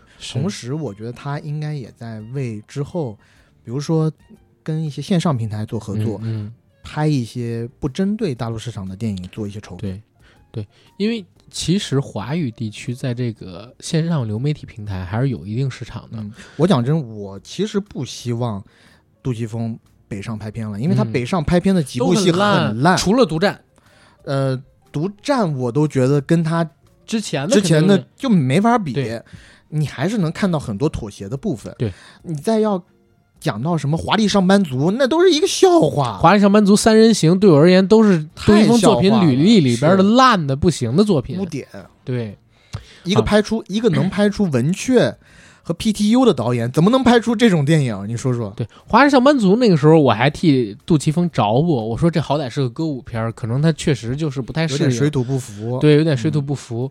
但是等到《三人行》来的时候，我真是觉得不行。嗯就《三人行》里边儿，哎，唯一一个让我觉得出彩是，哎，我发现钟汉良会演戏，哎，就是以前在我这儿钟汉良完全不会演戏的一个人，拍孤芳不自赏的人，拍《三人行》居然拍的不错。但是除了朱汉良的演技之外，那部戏真的没什么亮点。古天乐也脸也开始僵了，对吧？然后再之后又要说一部杜琪峰的电影，但这一部好像相对影响力小一些。相对影响力小，而且我觉得可能在大陆看的人也比较少。是，但我小时候我是看过的，嗯，嗯，但你看的应该是《大块头与大智慧》吧？其实是这样，有两个版本。第一次看的确实是《大块头与大智慧》，嗯，因为我是在安徽卫视影视频道上看的，嗯哎省级上新卫视了，我也是的。有版权了啊嗯。有版权以后，我看的这个版本呢，就是大陆上映版本，被删改了很多，嗯导致我看到后面以后，我就不明就里。嗯，我觉得啊，这片子怎么那么烂啊？就是完全无头无脑的。他而且刘德华作为这个主演，我觉得他里面的很多行为动机都不合逻辑。，对，嗯，但是呢，我分开来讲的话，我即使看了他港版的《大智老》，嗯，我也不喜欢这部片子。嗯可能因为我本身也不太信这种所谓的因果因果宿命，然后再加上这个人又是什么少林寺还是什么地方留下来的，我本身就觉得是他是稍微带一点荒诞的。嗯我可能更喜欢看的还是杜琪峰去拍香港市井的那些东西。是，嗯但是你不能否认的是啥？大智老跟大块头与大智慧相比，是一部评分最起码要高一分的电影，啊，这是毫无疑问的。对吧？嗯，大块头与大智慧，它这部片子最初在大陆上映的时候，豆瓣据说连六点五分都没有。然后昨天我看了一下，现在有六点八分，这还是因为最近这些年很多人已经看了《大智老》，就是它原版嗯，之后又给他打的分，那你可想而知，就是之前他的分可能连六分都没有，在最早上映的那个时候。然后这部电影是杜琪峰零三年的作品，香港的名字呢叫《大只佬》，大就是大小的大，只是只有的只，老就是那个单人旁一个老年的老。对低楼，对，其实就是大块头的意思嘛，嗯相当于哎我也不知道我发音准不准啊，不准可能不不准标准。在大陆，这部电影呢被翻译成了“大块头有大智慧”，然后杜琪峰本人公开声明说不承认“大块头有大智慧”是他自己的导演作品。为什么？因为这部电影他在大陆上映的时候经历了特别大的内容，在我看来是摧毁了。一方面呢是香港上映版九十二分钟，导剪版一百零六分钟，但是大陆上映版只有八十五分钟，删减了大概七分钟。同时呢，还有大量的对白被替换掉。这部电影其实它讲的是一个宿命论的主题。我简单说一下剧情啊，剧情就是刘德华扮演的了因和尚在四川的石窟寺出家，他有一个从小长大的好朋友是民女小翠。但有一天，小翠无辜被他那个村子里边的一个流氓叫孙果给杀死了。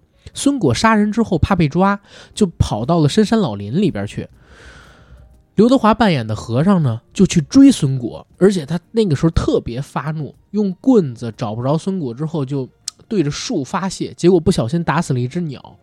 但因为打死了这只鸟，居然让刘德华扮演的角色获得了一种超能力。这种超能力就是他能见到因跟果，在一个人死之前见到因跟果。突然之间，他就想参悟因果的秘密，然后想利用自己这种能力找到孙果，为小翠复仇。他就在树下参佛参了七天，这七天里边不吃不喝，结果什么都没有看明白，然后又因为找不到孙果，又因为自己杀了生，觉得自己做不了和尚了，就脱下了所有的衣服，带着一身肌肉走下了山，然后到城市里边去过那种特别放荡的生活，然后做这个健美先生，然后每天泡吧、嫖妓、喝酒，然后怎么怎么样，在去香港。表演的过程当中，他认识了女警李凤仪，然后他突然发现他能看到李凤仪的因果，因为他只能看到临死的东西身上的因果。李凤他就知道李凤仪要快死了，而且他知道李凤仪会被斩头而死，因为他看到李凤仪的因似乎是因为他上辈子是个日本兵，日本兵给别人斩首。因为他看到了这个场景，所以他觉得李凤仪的果也被注定了，他日后会被斩头而死。但是李凤仪身上的种种性格吧，包括李凤仪似乎对这个刘德华扮演的大块头有好感，大块头逐渐被他吸引，就决定要不就努力一把，看看人到底能不能胜天，帮他去改变宿命。于是就用自己的练了很多年的高超的武艺，帮李凤仪解决了几起都市奇案。但是最后的最后，发现似乎自己只能延迟李凤仪被杀的命运，并不能更改。那遇到这样的事儿，大只佬就还是离开了李凤仪，由他自生自灭。他发现这个命运是不可逆的。离开李凤仪一段时间之后，李凤仪找到了大只佬，说自己已经看开了，然后说如果自己不得善终，能不能用有限的时间去帮帮别人？他知道大只佬一直想抓孙果，就来到了大只佬他当年出家的石窟寺。结果李凤仪失踪了。大只佬因为能看见因果，他觉得李凤仪既然现在失踪，很有可能就是已经死，甚至被斩头了。他就以最快的速度赶回去，结果真的就在自己当年参禅七天的那棵大树的树冠里，发现了李凤仪的断头。李凤仪真的找到了孙果，然后他被孙果杀了，头砍下来。然后我跟你讲，这段真是我童年阴影啊！小时候看到这一段，很吓人。张柏芝那脑袋是青紫色的，然后从树里边突然出来，而且还是瞪着眼的。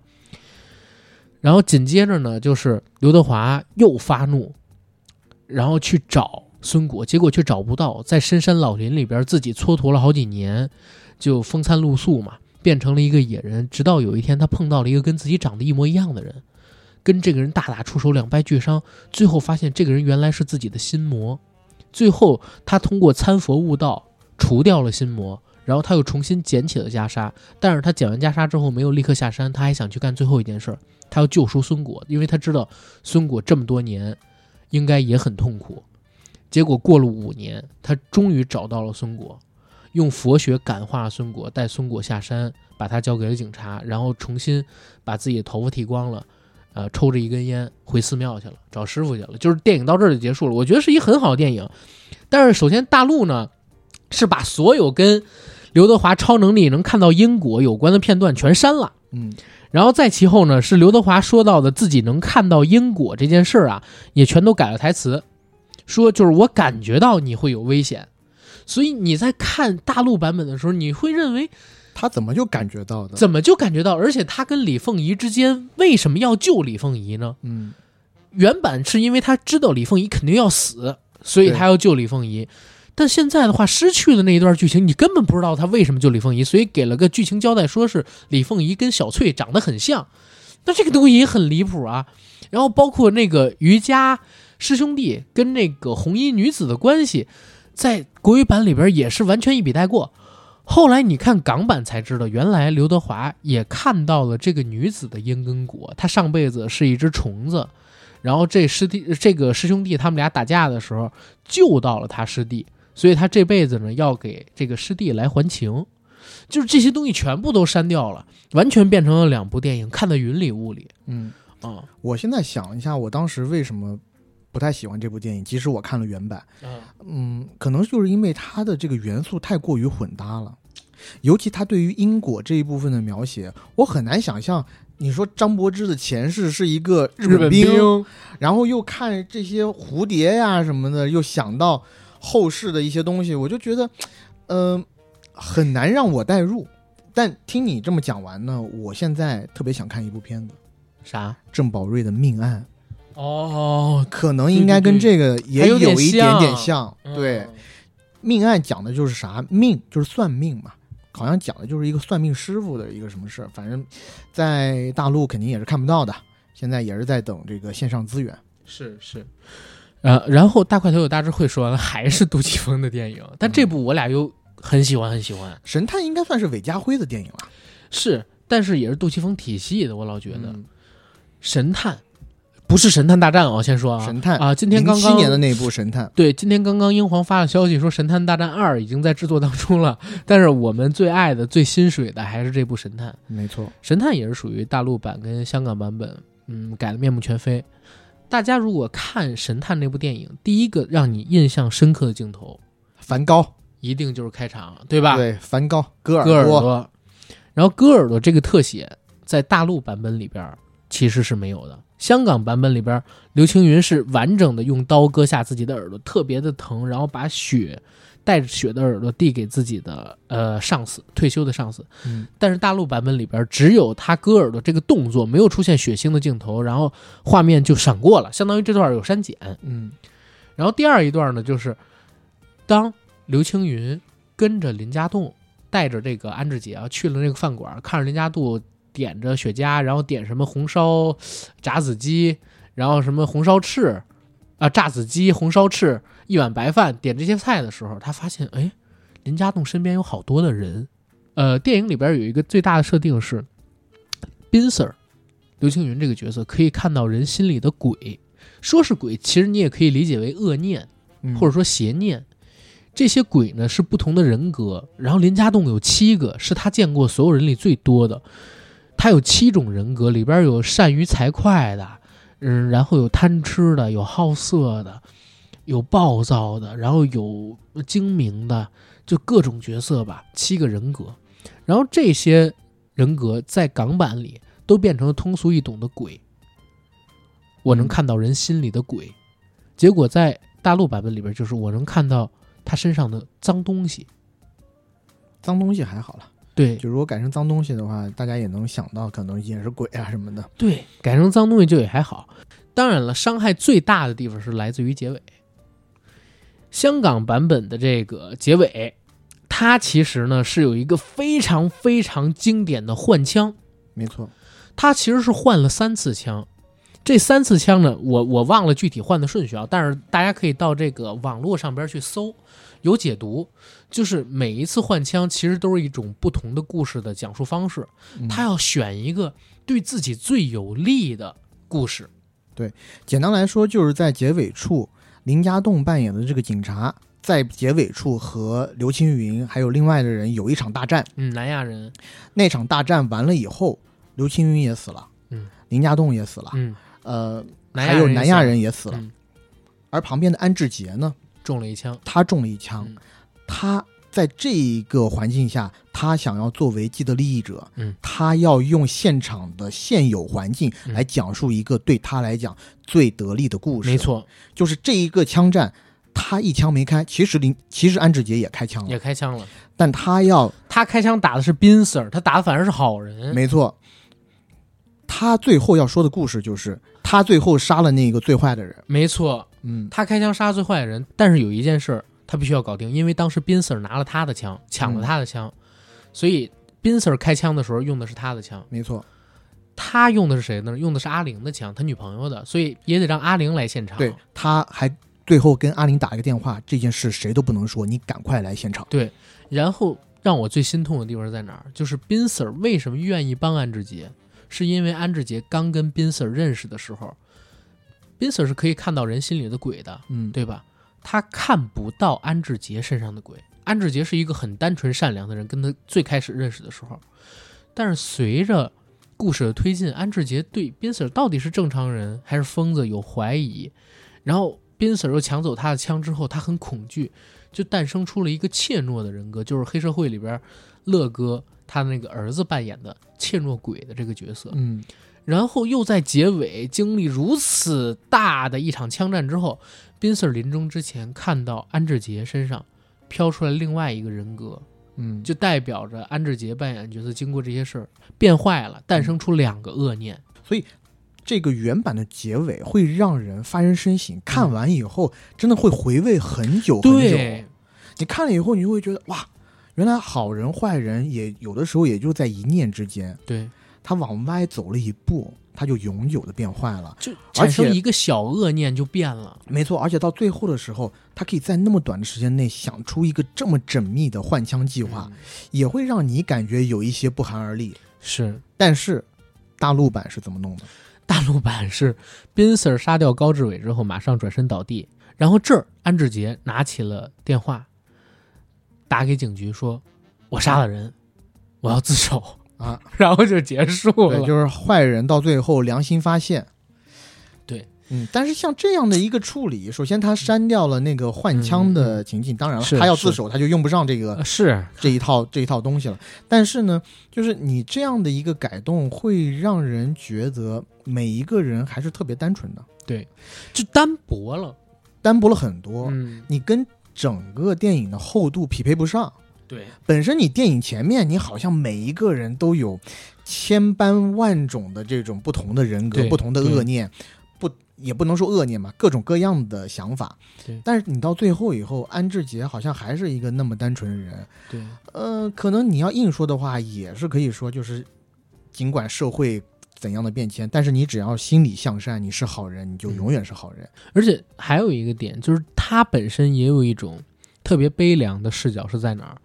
神探挣扎了这么久，但他嗯最后发现，其实每个人都一样，都会因为一件极小极小的事儿，一个无可预测的事，就衍生出恶念，最后变成一个自己完全不认识的样子。他是因为对人性本身失望，而选择了跟高志伟一起互开枪，然后死亡掉的。对吧？然后最后，如果你安志杰就是又去自首，好像宾 Sir 的这个失望吧，就达成的不够彻底。或者说，如果你加一个安志杰被宾 Sir 感动了，或者说怎么怎么样，他有但又不够铺垫，所以这个结尾虽然很神来之笔啊，但是就各种说不通。于我这里，嗯，再接下来，这部电影又是杜琪峰的，就杜导真是片子太多，哎经典谁让。他拍这个黑帮片呢？啊是他一拍黑帮片，这个免不了会受到一些删减。这个片子呢，就叫《放逐》啊、也是我们很喜欢的一个片子。《放逐》其实它存在两个版本，这已经不是单独一个结尾的问题了啊。然后大陆版本是目前你已经看不到了嗯，啊，因为现在你在网络上边能够搜到的，包括电视上播出的版本，似乎都是完整版本了。啊，可能也是因为完整版本通过盗版的形式传播太广，然后你现在再上之前的那个大陆版本就没什么意义，最后就黑不提白不提了。然后这个版本呢，首先有一个特别重要的地方是多了一个片尾字幕。片尾字幕是啥？大家如果看片子的话，有一个特别重的印象是许绍雄扮演的警察，就是欢喜哥扮演的那个警察，他在最开始的时候就已经出现了。遇到了张耀扬啊，然后黄老邪呀、吴镇宇啊，他们几个人扮演的杀手，但是不敢得罪他们，嗯，特别害怕，而且一直在说：“哎呀，自己呢马上就要退休了，今天是最后一天，明天就可以交枪了，交完枪之后就不用出生入死了，平平安安，多好呀，对不对？”结果呢，遇到了他们，就只能躲在车后边，然后给这几个杀手的老大打电话，求老大让这杀手放他一条路，然后说自己明天就要退休了，然后你不要搞自己，自己今天是肯定什么都不管，就这么一个人。然后等到结尾的时候，确实也平安交枪了，他躲了这一整场的枪战，然后平平安安的迎来自己退休生活。但是在片尾加的那字幕是啥？是告诉你这一切的一切都是欢喜哥，就是许绍雄扮演那个警察。他的一个叫做“放逐计划”的警方行动，嗯，然后张家辉扮演的角色其实是警局里的卧底，你知道吧？其实他是警局里的卧底，还给卧底取了个名字叫火。叫火，叫火。然后这个卧底最后死了，但是放逐行动成功了，这帮杀手和黑帮老大同归于尽了，对，黄金最后全数归还特区政府。全数归还特区政府。我的妈呀，这这我当时讲真啊，因为我从小看到大都是香港版本，我没有看到过大陆版本。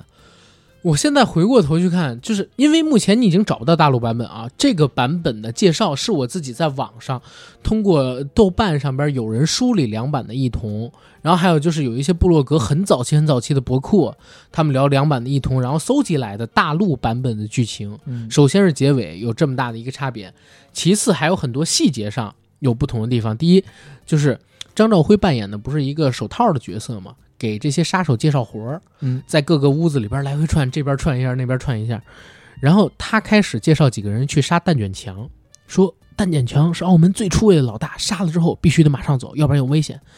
但是呢，国语版里边就是大陆版是这么说的：说蛋卷强，如果你们杀了，回归之后跑不掉，所以要赶快走。因为这部电影里故事发生的时间是在一九九七年六月二十八、六六月二十九那两天，马上就要回归了，所以才会有这个剧情说回归之后就跑不掉，一定要赶紧跑啊。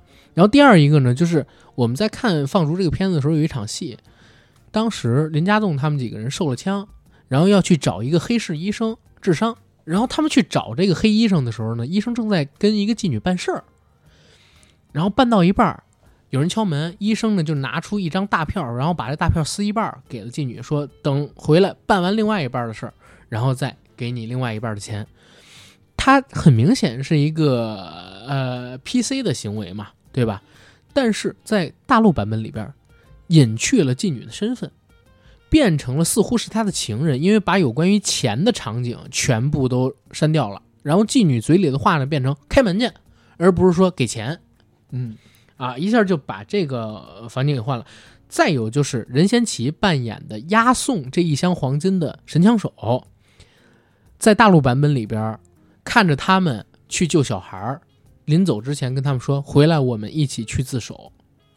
但是在港版里边根本没说这句话，只说我在船上等大家，然后大家跟他说江湖再见什么的，他也并没有说我们跑不掉要去自首之类的。可以说也是改成了，就短短一个结尾，加这么一两句话，一个字幕的区别吧，把这电影改成了另外一部电影。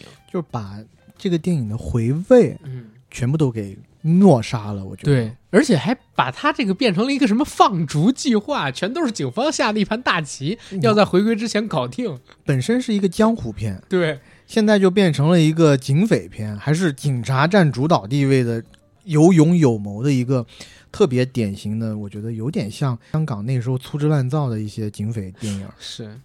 呃，当然了，《放逐》这部片子其实影响力就没有《枪火》《黑社会》那么大，可能看过的人就更少一些。嗯，对吧？但是我好像隐隐约约的，我我似乎在什么电影频道上面看到过国语版，因为我确确实实听过任贤齐说那句话：“回来一起去自首。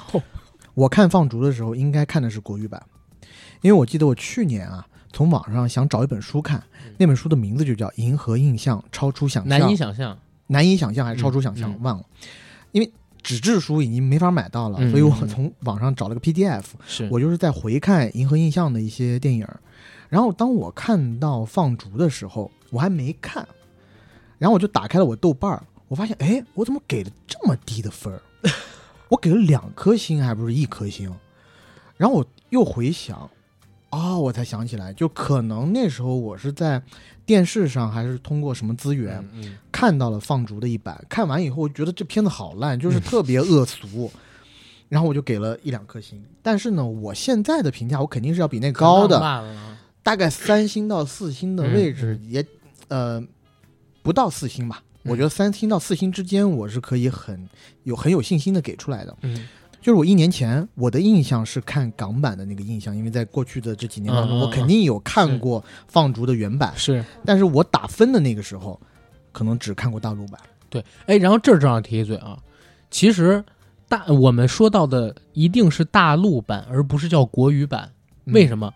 因为现在你能搜到的国语版跟港版的剧情是一样的。为啥？因为当时的国语版做了两版，有一版是要在中国台湾还有其他地区上的，所以只有中国大陆版它的剧情是不同的。嗯所以哪怕是国语版，它也分成几个不同的版本。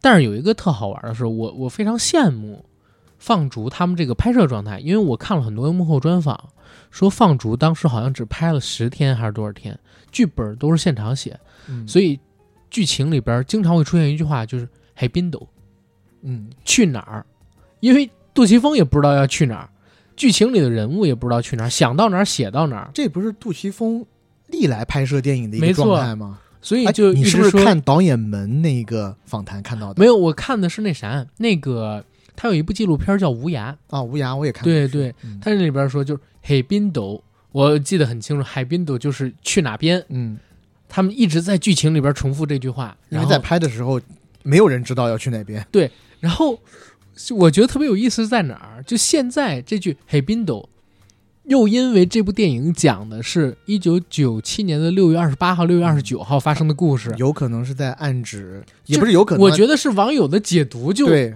对吧？就会特别的多。嗯，那个地区未来会会，嗯，海滨斗，嗯那个地区未来会向哪边去？但现在你好像回过头去看，导演创作的时候确实没这意识，是，对吧？就是这都是，所以说一个电影拍完了之后，他跟导演的关系不大了，嗯，对吧？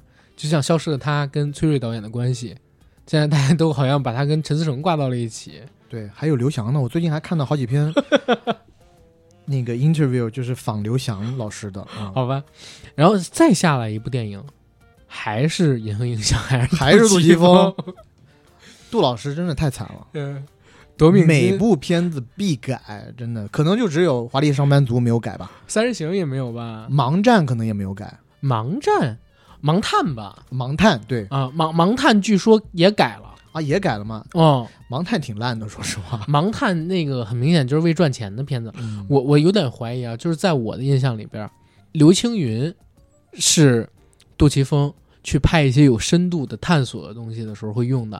为什么？然后嗯，因为刘青云便宜，便宜。对，然后像什么黄老邪呀、吴镇宇啊这些，也是他会做一些探索时候用的东西。如果用了刘德华，还有古天乐，贵了。偶尔也会有那么一两部是走这种文艺探索的东西，嗯，但是大多数都是为了赚钱的商业片。刘德华肯定是，嗯，但是古你又天乐那个时候可嗯能还会有一些，呃，就没有到现在的咖位。对没到现在咖位之前，就《柔道龙虎榜》时期也是做艺术探索那会儿多。但是就说刘德华他毕竟还有一部《大块头的大智慧》，是，但是你说除了《大块头的大智慧》之外，《暗战》就是一个商业片来的。然后孤男寡女、瘦身男女，还有现在这部《盲探》，其实都是为赚钱拍的嘛，对吧？刘德华是票房福星嘛，嗯，对。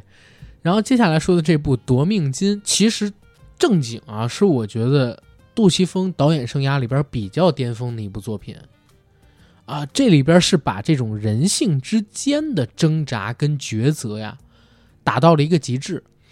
甚至呢，影响到了去年有一部叫做《七人乐队》的集锦电影，里边杜琪峰导演了一个章节叫《遍地黄金》，他这个故事可以认为是《夺命金》的外传，也拍得非常的好，讲的是股市风云。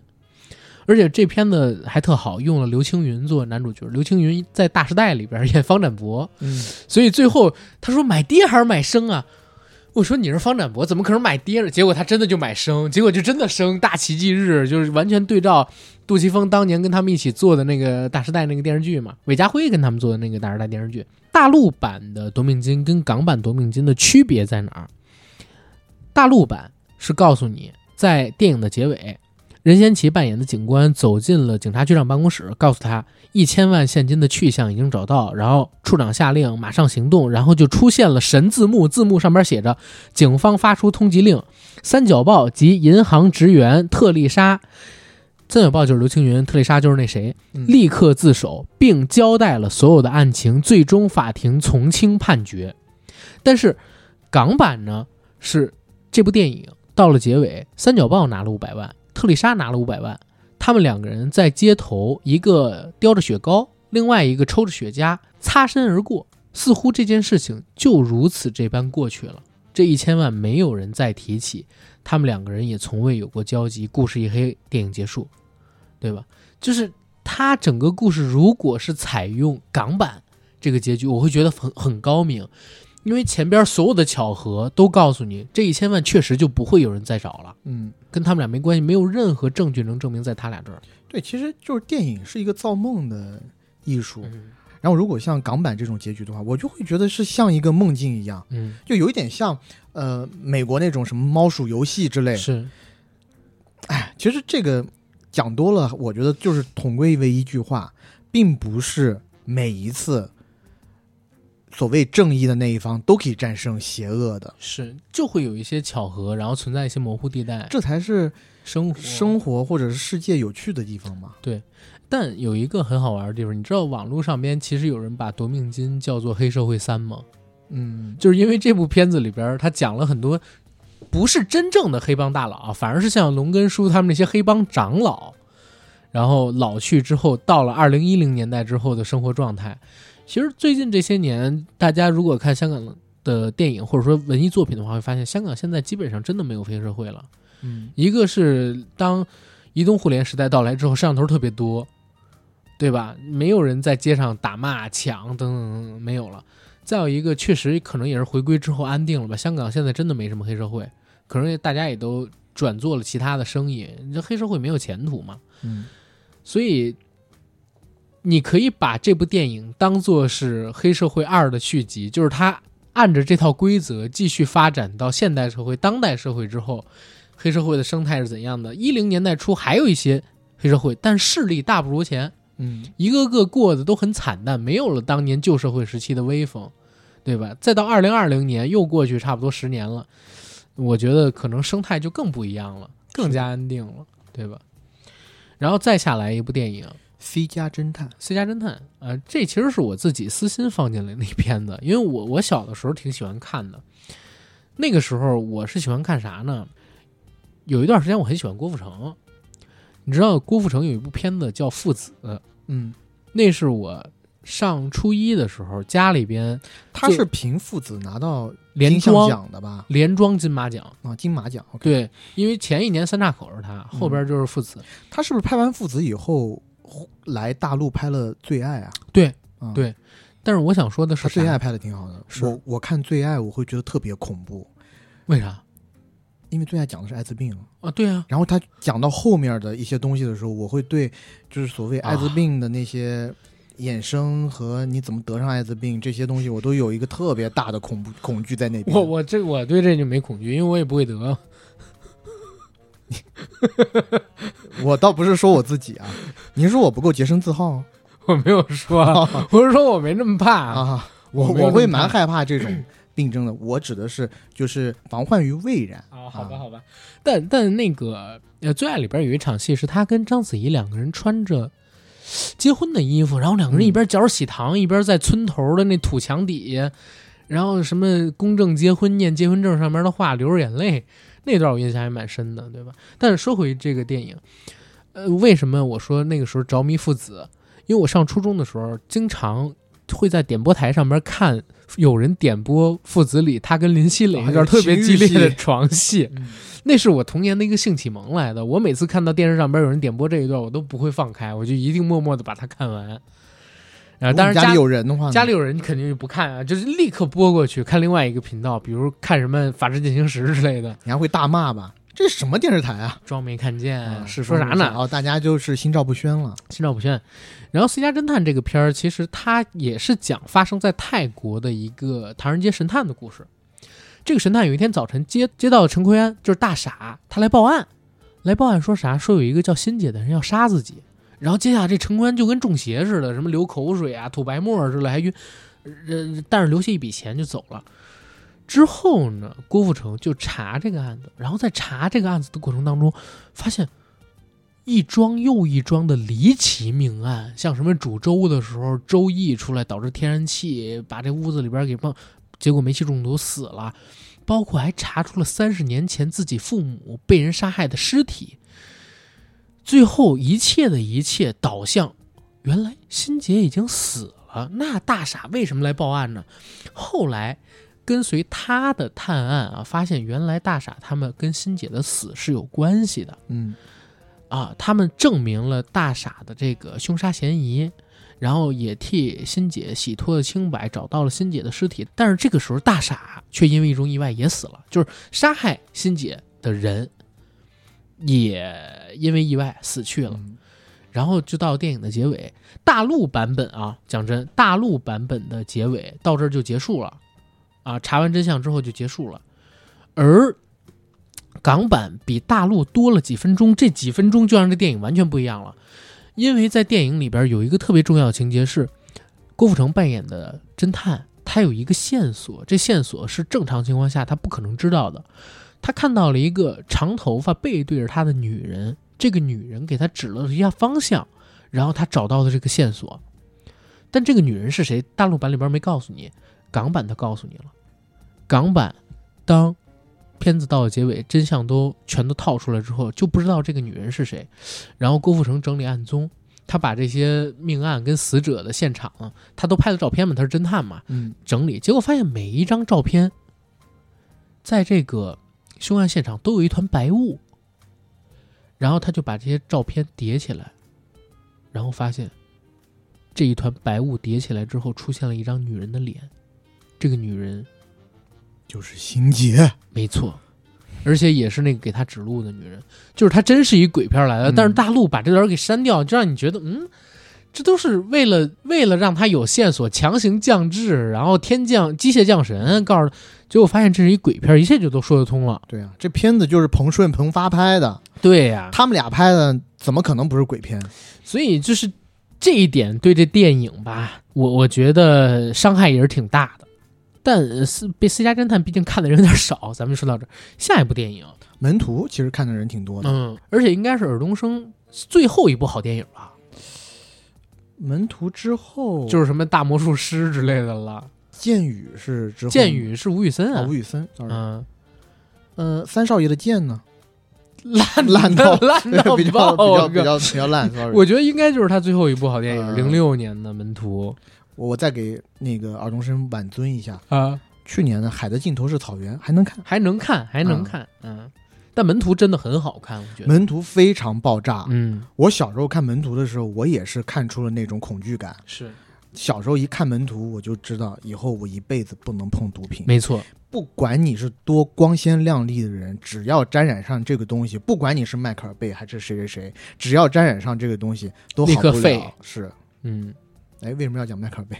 因为我说立刻废嘛，啊咱们俩对呼应一下，要押韵。嗯是押韵。但是呢，我要是不做这期节目，嗯，我还真未必知道香港这个结局是这样的。哦，你只看过大陆版结局？我可能只看过大陆那版的结局，哦，就是大陆那版的结局给我的印象非常深。我看到现在有两个结局，呃，大陆这版的结局我就说一下了，嗯。就是吴彦祖坐在一个沙发上，嗯。他是没穿警服的，他是日常装扮，嗯。然后注视着张静初用过的这些吸毒器具，嗯。然后呢，他也没碰毒品什么的，好像是在一个反思的过程当中，或者是这些事情全部都经历过一遍以后，他觉得非常的疲惫，对，整个人身体被掏空，他整个人呈现出一种空洞的状态。嗯，然后这时候，小女孩跑了进来，就是张静初那女张静，初的女儿，她跑进来把桌上的那些毒气全部都扔到了垃圾桶里，嗯然后最后拥抱了吴彦祖。嗯这一个结尾呢，会让我觉得有一些温暖。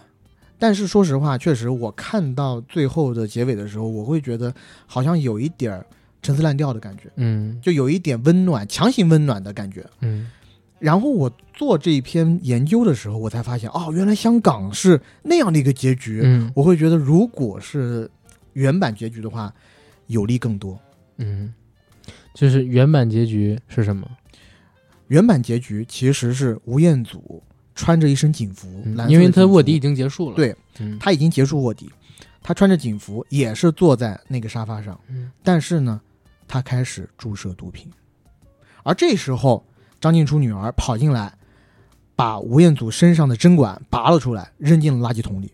嗯，就是只要碰到这个东西的人，没人可以逃开，你不要有任何的侥幸心理。对，包括我们之前看很多港产片，比比如说两个毒贩在交易的时候啊，要找一个这个毒贩手下，他可能自身没有毒品，但是他要去尝毒尝，看这是不是毒品。就但凡是舔那一下子，嗯你都能被染上。那他当然他能尝出好坏了，他肯定是有这个的。他可能是大毒 大毒瘾者，是不是？但是但是我就说我小时候看这些港产片的时候，嗯我觉得哎，是不是尝那一下也无妨啊，对也无所谓，因为他看起来还是比较正常的一个状态。所以你看《无间道》里边梁朝伟那角色肯定也是有毒瘾的，嗯，对吧？因为他就尝嘛。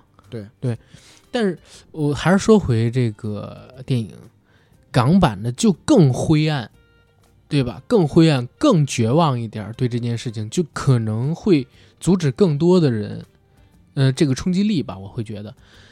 但是内地版呢，它也给你留了一点希望。嗯就是其实内地版也有可贵的地方，并不是我我并没有说内地版就一定特别差，这一版还是稍微怎么说光有点治愈人心。对对，嗯，但是说实话，我看了港版以后，我就觉得我还是更喜欢港版一点。是，哎，但是有一个好玩的地方，就是呃，这不是我自己研究出来的，我自己看到这个知乎上有一个分享这片子的人说，问你，古天乐和张静初谁说的是真的？古天乐说是张静初先吸的毒，然后自己想劝张静初戒毒，然后自己想证明吸了也可以戒，所以尝试了一下，结果戒不掉了。嗯然后张静初跟这吴彦祖说，是古天乐先吸，自己想证明吸一下也可以戒掉，自己吸了，结果戒不掉了。嗯，他们俩谁说的是真的？你是让我猜吗？嗯，你猜我会更愿意相信古天乐说的，啊？为什么？没有就是一个感觉。对，因为后来我在知乎上看到人是这么说的，古天乐说的是真的，因为张静初单纯的打胳膊、打腿都已经打不了了，嗯，就是他接触这个时毒品的时间更久，打得更狠，他甚至只能打大腿根儿，只能打脖子。嗯，但是你看古天乐还可以正常打胳膊什么的，所以你从这儿能看出来，大概率或者说百分之九十九是张静初带古天乐吸的，然后张静初要接触这个起码要早好几年，否则的话他身上的血管不会是现在这个状态。对而且我当时在看《门徒》的时候，主要就是张静初怎么都戒不掉，然后整个人完全就是丧失了一切作为人的尊严。对，他只要能让他吸到一口，他干什么都可以。嗯，那一种生活如同烂泥一般，血淋淋的呈现在你面前的时候，你会自己在观影的过程当中也会告诫自己：我靠，我不能像他一样。对，所以那个片儿，我觉得张静初其实是可以去搏一搏影后的，对吧？嗯，哎呀，很好看的一个电影。再之后，《门徒》之后还有一部电影《窃听风云》了，《窃听风云》主要就是改了结尾。呃，这部片子呢是零九年上的，也算是双结局时代的末期。如果大家有印象的话，结局是古天乐驾着车，然后撞向了黑帮老大，因为他家里边人出车祸死了，自己也断了一条腿啊，怎么怎么样的，然后他就带着假肢开车去撞了黑帮老大，去一同赴死了，嗯对？吧？然后吴彦祖扮演的角色被人勒死了，刘青云就索性把所有的罪责推到他们俩人身上，最后自己安然无恙。这是港版的结局。大陆版的结局是刘青云一开始就联系了廉政公署，告诉他们自己贪污，利用这个内幕消息交易股票的事儿，贪污一千多万。然后刘青云本来是想救自己的两个好伙伴，一个古天乐，一个吴彦祖，结果没救成，自己也入狱，另外两个人也死了。电影到这儿就结束了。其实，嗯，怎么说？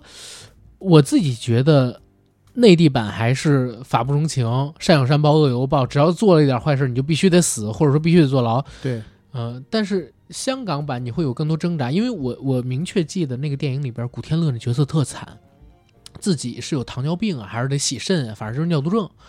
然后家里边好几个孩子，他老婆也有病，然后一个人要负担全家的支出，然后自己得了绝症，马上也要死了，就想留点钱给家里。嗯，他儿子有那个白血病，对，所以想铤而走险。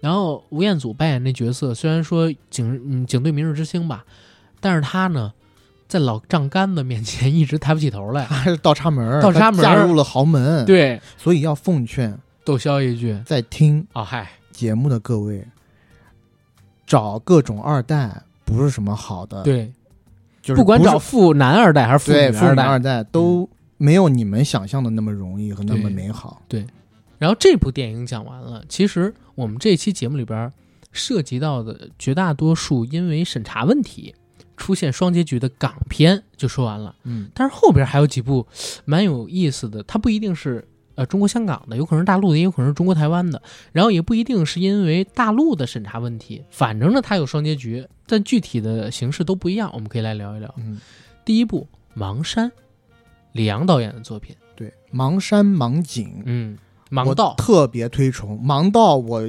希望这个电影从来没有出现过。，豆瓣两点多分，呃，李阳导演那部作品真的是，因为我还记得他的首映是在电影资料馆，嗯然后我们呢去看了电影资料馆的首映，在首映之前，豆瓣上就有几个人看过了，当时分数很高，嗯七八分，八点几分。嗯那一场嗯。资料馆看完，直接降到五点几，嗯，因为确实拍的太差了。对，而且你不知道为什么，就突然之间一个导演，你说他审美也好，或者镜头语能降到这么多，对，就是其实很奇怪，因为那段时间几年前嘛，嗯。我们其实呃因为一些原因还跟李阳导演有聊过，嗯。他其实一直也想拍你说的那个《鲁荣一个好》。嗯，对吧？嗯。然后《盲山》这个电影剧情，我们跟大家说一下吧。《盲山》这个电影剧情其实，哎，它也是改编自真人真事儿的，就是一个女大学生被拐卖到深山里，啊，去给人家做老婆的故事。嗯，拐卖人口。对这个电影拍的非常的写实啊，然后电影里边无数次这个女主角想逃，但是最后都被抓回来，啊、然后打骂、侮辱等等等等，最后在大陆的版本里边结尾，女主角在警察的帮助下成功逃离了那恐怖的山村，嗯然后就是黑屏字幕说是这个所有的人都得到了惩罚，人贩子什么被抓到，然后买他的这个人就也也也做了一段时间的看守所还是怎么样，我忘记了啊，反正大概是这么一个结尾。而且最后那个结尾特别离谱的地方在哪儿？警察是神兵天将，嗯，突突然然之间就出来了是然后也不知道他们是从哪儿得到的线报，就也没解释。呃，但是在海外版里边，警察是没有出现的，是女主角她的父亲被殴打，她为了救父亲，用菜刀杀死了自己的丈夫，然后周围的村民都下意识躲开了，然后女主角也坐牢了，对吧？对，这是内地版的，还有海外版的区别。我觉得更写实的肯定是海外版了，对但是也更残酷。而且我之前看过很多关于这种拐卖的文章，嗯甚至有一篇我忘记了是不是纪实文学，讲的是啥？讲的是有一个呃老师，他去要找自己的女儿，自己女儿在十五六岁就被人拐走了，嗯他找了很多年，终于在一个山村里面找到了。嗯然后他发现他的女儿已经在山村里面住了这么多年以后，被当成一个生育机器，生下了两个小孩，一两个小孩吧，然后还被一个铁链拴住。嗯然后这老师第一反应当然是要联系警方去解救他的女儿，对不对？嗯但没想到警方其实和当地的村子是联合在一起的。啊，对，就是睁一只眼闭一只眼，然后他自己想办法去救他女儿，反而又被村民给打出来，甚至在这其中，好像他的老伴儿什么的还被嗯打了，就是打得挺严重。嗯，所以这老师是个化学老师，他就配了毒药，好像是毒杀了村子里面的一些人。嗯，我忘了是一个治纪实文学还是一个什么样的文章了，反正嗯那一篇文章让我看的非常触目惊心。嗯，而且我也看过不少的，就是新闻报道，新闻报道就是说一些偏远的山村，嗯。你就算是警察去解救他，嗯。你警察也得被打出来，就因为那个村子太偏远，所有人的媳妇儿都是通过买卖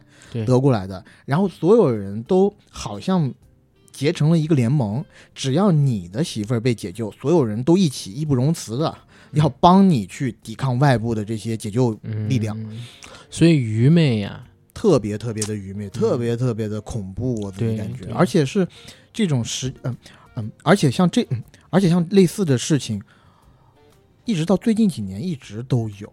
嗯，我真的我有的时候觉得就是蠢不是问题，但愚昧是一种道德缺陷。嗯。嗯，啊，呃，这是《盲山》。《盲山》这部电影呢，其实是呃大陆的电影，但是也为了配合你不管是审查也好，或者上映机制也好，它进行了一定的版本的修改。而接下来这一部呢，有意思，这部电影啊很知名，《集结号》。嗯，《集结号》这个电影，它拍了有几版的结局，但是只上映了一版。然后我现在说到的这版结局呢，是冯小刚在《十三幺》里对许知远说的。他说他在拍《集结号》的时候，当时呢拍了一版结局，是很多人鼓动他拍的。这版结局是张涵予不是要挖自己战友的尸体吗？在那煤矿里，但是他挖不到，他就住在那煤矿里边，每天挖，每天挖，每天挖，然后也没吃没喝，就过得特别的苦。每天用那个火烤几个破馒头，蘸点咸菜就吃。生活在这个煤矿附近的小孩讨厌他，觉得他是个疯子，就每天过来拿那个煤煤渣子打他，说疯老兵，疯老兵，疯老兵。然后有一天，这群小孩又来这儿作弄他，结果发现张涵予没出门。一进他那屋子，才发现炉子里边火熄了，张涵予张涵予已经冻死了，然后手里边攥着一凉馒头。他那些战友的身份也没有被证明。嗯电影到这儿就结束了。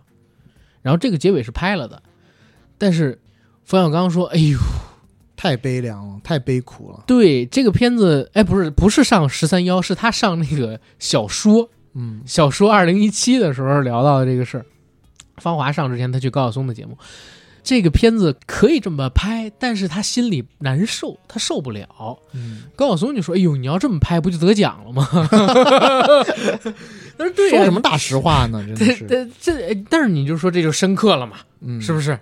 你这么一拍，靠，结尾英雄得不到证明，这更符合现实啊！但你真，这么嗯拍了，他百分之两百上不了。上不了，嗯，而且观众也不可能最后拿到二点七亿票房。对，嗯观众也不太能理解，或者说，嗯、不想看到这么苦的片子。对，最后就是集结号一吹，断手的那个指导员，呃，断手的那个警卫员吹起了集结号，然后同胞们、同袍们他们的身份被证明，大家确实被感动了对，嘛，情绪是顶上去的。嗯，然后这个是一个问题，还有一部电影也是大陆的，叫《新迷宫》。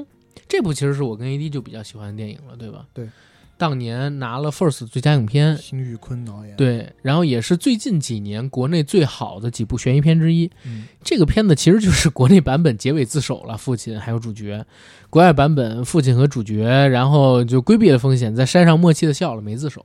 嗯，这啊想都不用想，也是因为你只要要上映的话，你嗯这么、你不这么改是不可能的。对然后再有一部，再有一部，其实是我想问 AD 的。这一部嗯是我刚才跟、呃 AD 提到，就是最近几年，因为最近一两年好像对这个双结局、双版本的问题啊，嗯，又出现了一些新的条例。我觉得可能是因为这部电影而起的，就是《极魂》嗯啊，《极魂》这部片子其实是二一年我跟 AD 在呃他们公司里边看的，对吧？然后我想问的是，咱俩当时看的是哪个版本啊？二一年的时候我们俩不是一起看的，啊，不是一起看的，你是因为工作原因去机缘巧合，我也是因为工作原因，我其实看了三个版，啊，因为我看的好像是中中国台湾版，我觉得应该不会，因为我看的很早的版本就是大陆这个版本。那为什么我记得这个结尾跟台湾版的结尾就一样呢？你记错了，你肯定是记错了。是吗对，因为不可能的。你看的，你等你看的应该是上映之前，嗯，呃，那个已经妥妥的是那个版本了。我啊看过，但我看的版本还没龙标哦我看的很早的粗剪版，它就是大陆的这个版本。啊，呃，我觉得陈伟豪加上当时的制片方之一、之二吧，有两个两家大的制片方嗯都是大陆公司，他们门儿清。对那样的版本肯定是不行，有问。题的。但是有个问题是嗯啥？就是这个片子它确实存在两个版本，最后，没错，嗯现在如果你去看 Netflix 版的话，它其实就是台湾的版本。嗯，我看的几个版本之间呢，确实是有区别的。我看的两个版本的主要区别就是在描绘那个死去的富豪，那叫王世聪，嗯然后在和万教授之前的那段情愫的时候，嗯其实他更早的版本呢，或者是台湾版本里面有很明显的嗯。描写，就两个人是怎么生活的。没错。王世聪是扮演一个异装癖的嗯。呃，异呃，王世聪是扮演一个异装癖的人，他是个男的，但是呢，他披着假发，然后嗯穿着、呃睡袍他的心理性向是女性，没错，他穿着睡袍，然后和万教授怎么在家里共处的对。中间还有一个镜头是万教授整个是大露背，对但是呢，你从镜子里反光可以看到王世聪穿着女生的浴袍，嗯坐在马桶上，然后呢腿间还有一个女生的蕾丝内裤，对，挂在那儿。然后他们之间的那些亲热戏啊，它倒不是亲热戏的，就是被人拍下的亲热照片也是有特写的。对，但是在大陆里大陆里只有洒下来，对但是没有拍特写。没有特写，一嗯，一挥而过。对，嗯，而且大陆的结尾也和中国台湾版的这个结尾不太一不一样，是对，大陆版的结尾呢是张震他这个人因为身体疾病恶化，将自己的记忆转移到李艳身上后，用李艳的身份去警察局自首，入狱被判无期徒刑。然后张钧甯生下孩子之后也自首，和拥有老公的灵魂在和拥有老公灵魂的李艳在监狱中相认了，然后两个人在监狱里生活。台湾版的是张钧甯没有自首伏法，反而是带着出生的女儿来探监，一切都按照张震之前的计划完美进行嗯。啊，这是两版的一个区别。对但其实我很难说我喜欢哪一个，嗯因为台版这个就比较直给，嗯就是坏人得逞了。嗯，但是呢，大陆版的这一个反而会让我感觉，哎，他还在冥冥之中隐藏着一些蕾丝的表达。对啊，对啊，对啊，他就是有蕾丝的表达。两个人他们俩到了监狱之后还，对吧？还牵着手，然后互相特别温柔的看着对方。，这个对我来说，嗯，我在大陆的影院里看到这样的表达，我也感觉挺挺牛逼的，挺牛。逼的对，啊、而且还让我多了一层感觉，就是作为恋人，张钧甯为了是灵和魂，爱人在一起，我宁愿自首，我宁愿抛弃自由。啊我在监狱里和你在一起，我也是幸福的。就我三号心里会更喜欢大陆这个版本，啊。台湾的反而就过于直给。但是台湾版还是比大陆版多了一些情节，那些情节嗯要补充，然后大陆版这个结尾的话，可能也是一不错的选择，嗯、也是。对吧？但是我确实，不管过多少年，我都觉得《极魂》在大陆当时真的被低估了，而且很多人他们耐不下心子来看这样的电影，或者说，在宣传的时候有一点点货不对版，很多人觉得这是一个。我看很多差评，就是说这里面神神鬼鬼、神神叨叨的，不知道在说啥。其实他的风格是一个比较冷硬的悬疑片。嗯，就是如果很多人觉得像《消失的她》悬疑度不够的话，那你觉得徐，那你就应该去看看《极魂》，对吧？《极魂》的悬疑度是够的，最起码在最近几年的国产片里边，我觉得它还是挺不错的。但是这也说明一件事，就是最大公约数的问题，《极魂》就是没有《消失的她》卖的好，对吧？嗯，然后再说回我们刚才的节目，最后一部今天提到的电影，其实很早的一个电影，但指的不是咱们大陆的问题。这部电影呢叫做《赌侠二：上海滩赌圣》，它有两个版本，它分成中国台湾版跟满天下版。满天下版就是呃中国大陆、中国香港啊，还有其他地区放映的都是我们小的时候看到的由周星驰和巩俐两个人出演的那个版本，反而中国台湾上演的是周星驰和方季韦扮演女主角的那个版本。然后为什么会出现这个原因？是因为这部电影拍摄的九一年啊，台湾省和大陆的关系呢稍微有点紧张，现行的电影政策不允许上映有内地演员参加的电影，所以香港电影人一方面呢就不想放弃台湾省当时的一个大票仓，另外一方面呢又想用巩俐的声誉，那会儿巩俐已经红高粱什么的已经拿奖了嘛，对吧？打开在其他地区的市场，所以香港电影人呢就特别聪明的用了一个方法，拍俩版本。嗯啊，每一段有女主角的戏都拍两遍。女主角呢，他们分别选用了巩俐和方季韦，方季韦特别提供给台湾省他这个版本，巩俐版在其他地区上映。两个版本场景相同，演员相同，道具相同，只有女主角不同。据说当时是先拍方季韦版，然后第二天开始拍巩俐版，有时候也改变顺序，然后其他演员在某些个别场景里边需要演两次。然后这两个版本呢，最终都取得了不错的成绩，尤其是方季韦版，在当年台湾省的票房呢，就有一亿七千万新台币，说他是永远的军队情人，对吧？而，呃，还有一个好玩的八卦是，为什么《赌侠二：上海滩赌圣》不能在台湾省公开上映？可同一年的黄飞鸿却可以在台湾这边播呢？这就涉及到 A.D 当年被奉为头马的功夫演员啊连杰，连杰杰哥的一些八卦。因为杰哥当年已经拿到了香港的永居啊，还拿到了厄瓜多尔的护照，嗯嗯，所以当时他并不是以大陆人的身份啊参与到这部电影里边去进行创作的，所以这部电影啊可以上映啊。当然了，后边更没问题，因为九二年杰哥就加了美国籍，后来在零几年才为了做一基金去了新加坡籍的嘛，对吧？嗯嗯，所以从这儿你可以看出各个地区有各个地区的规矩。我们今天讲的这期节目里边有为了新马市场，然后变成两个版本，甚至改名字的《新警察故事之人在江湖》，嗯也有因为当时当地政策的一些关系而被迫选择拍摄两个版本的《赌侠二》《上海滩赌圣》。嗯这其实也说明一点，并不是只有大陆会存在双结局版本，会出现特供版本，其他地区也会有。没错，现在还存在双版本这种情况的地方越来越少了，这证明什么呢？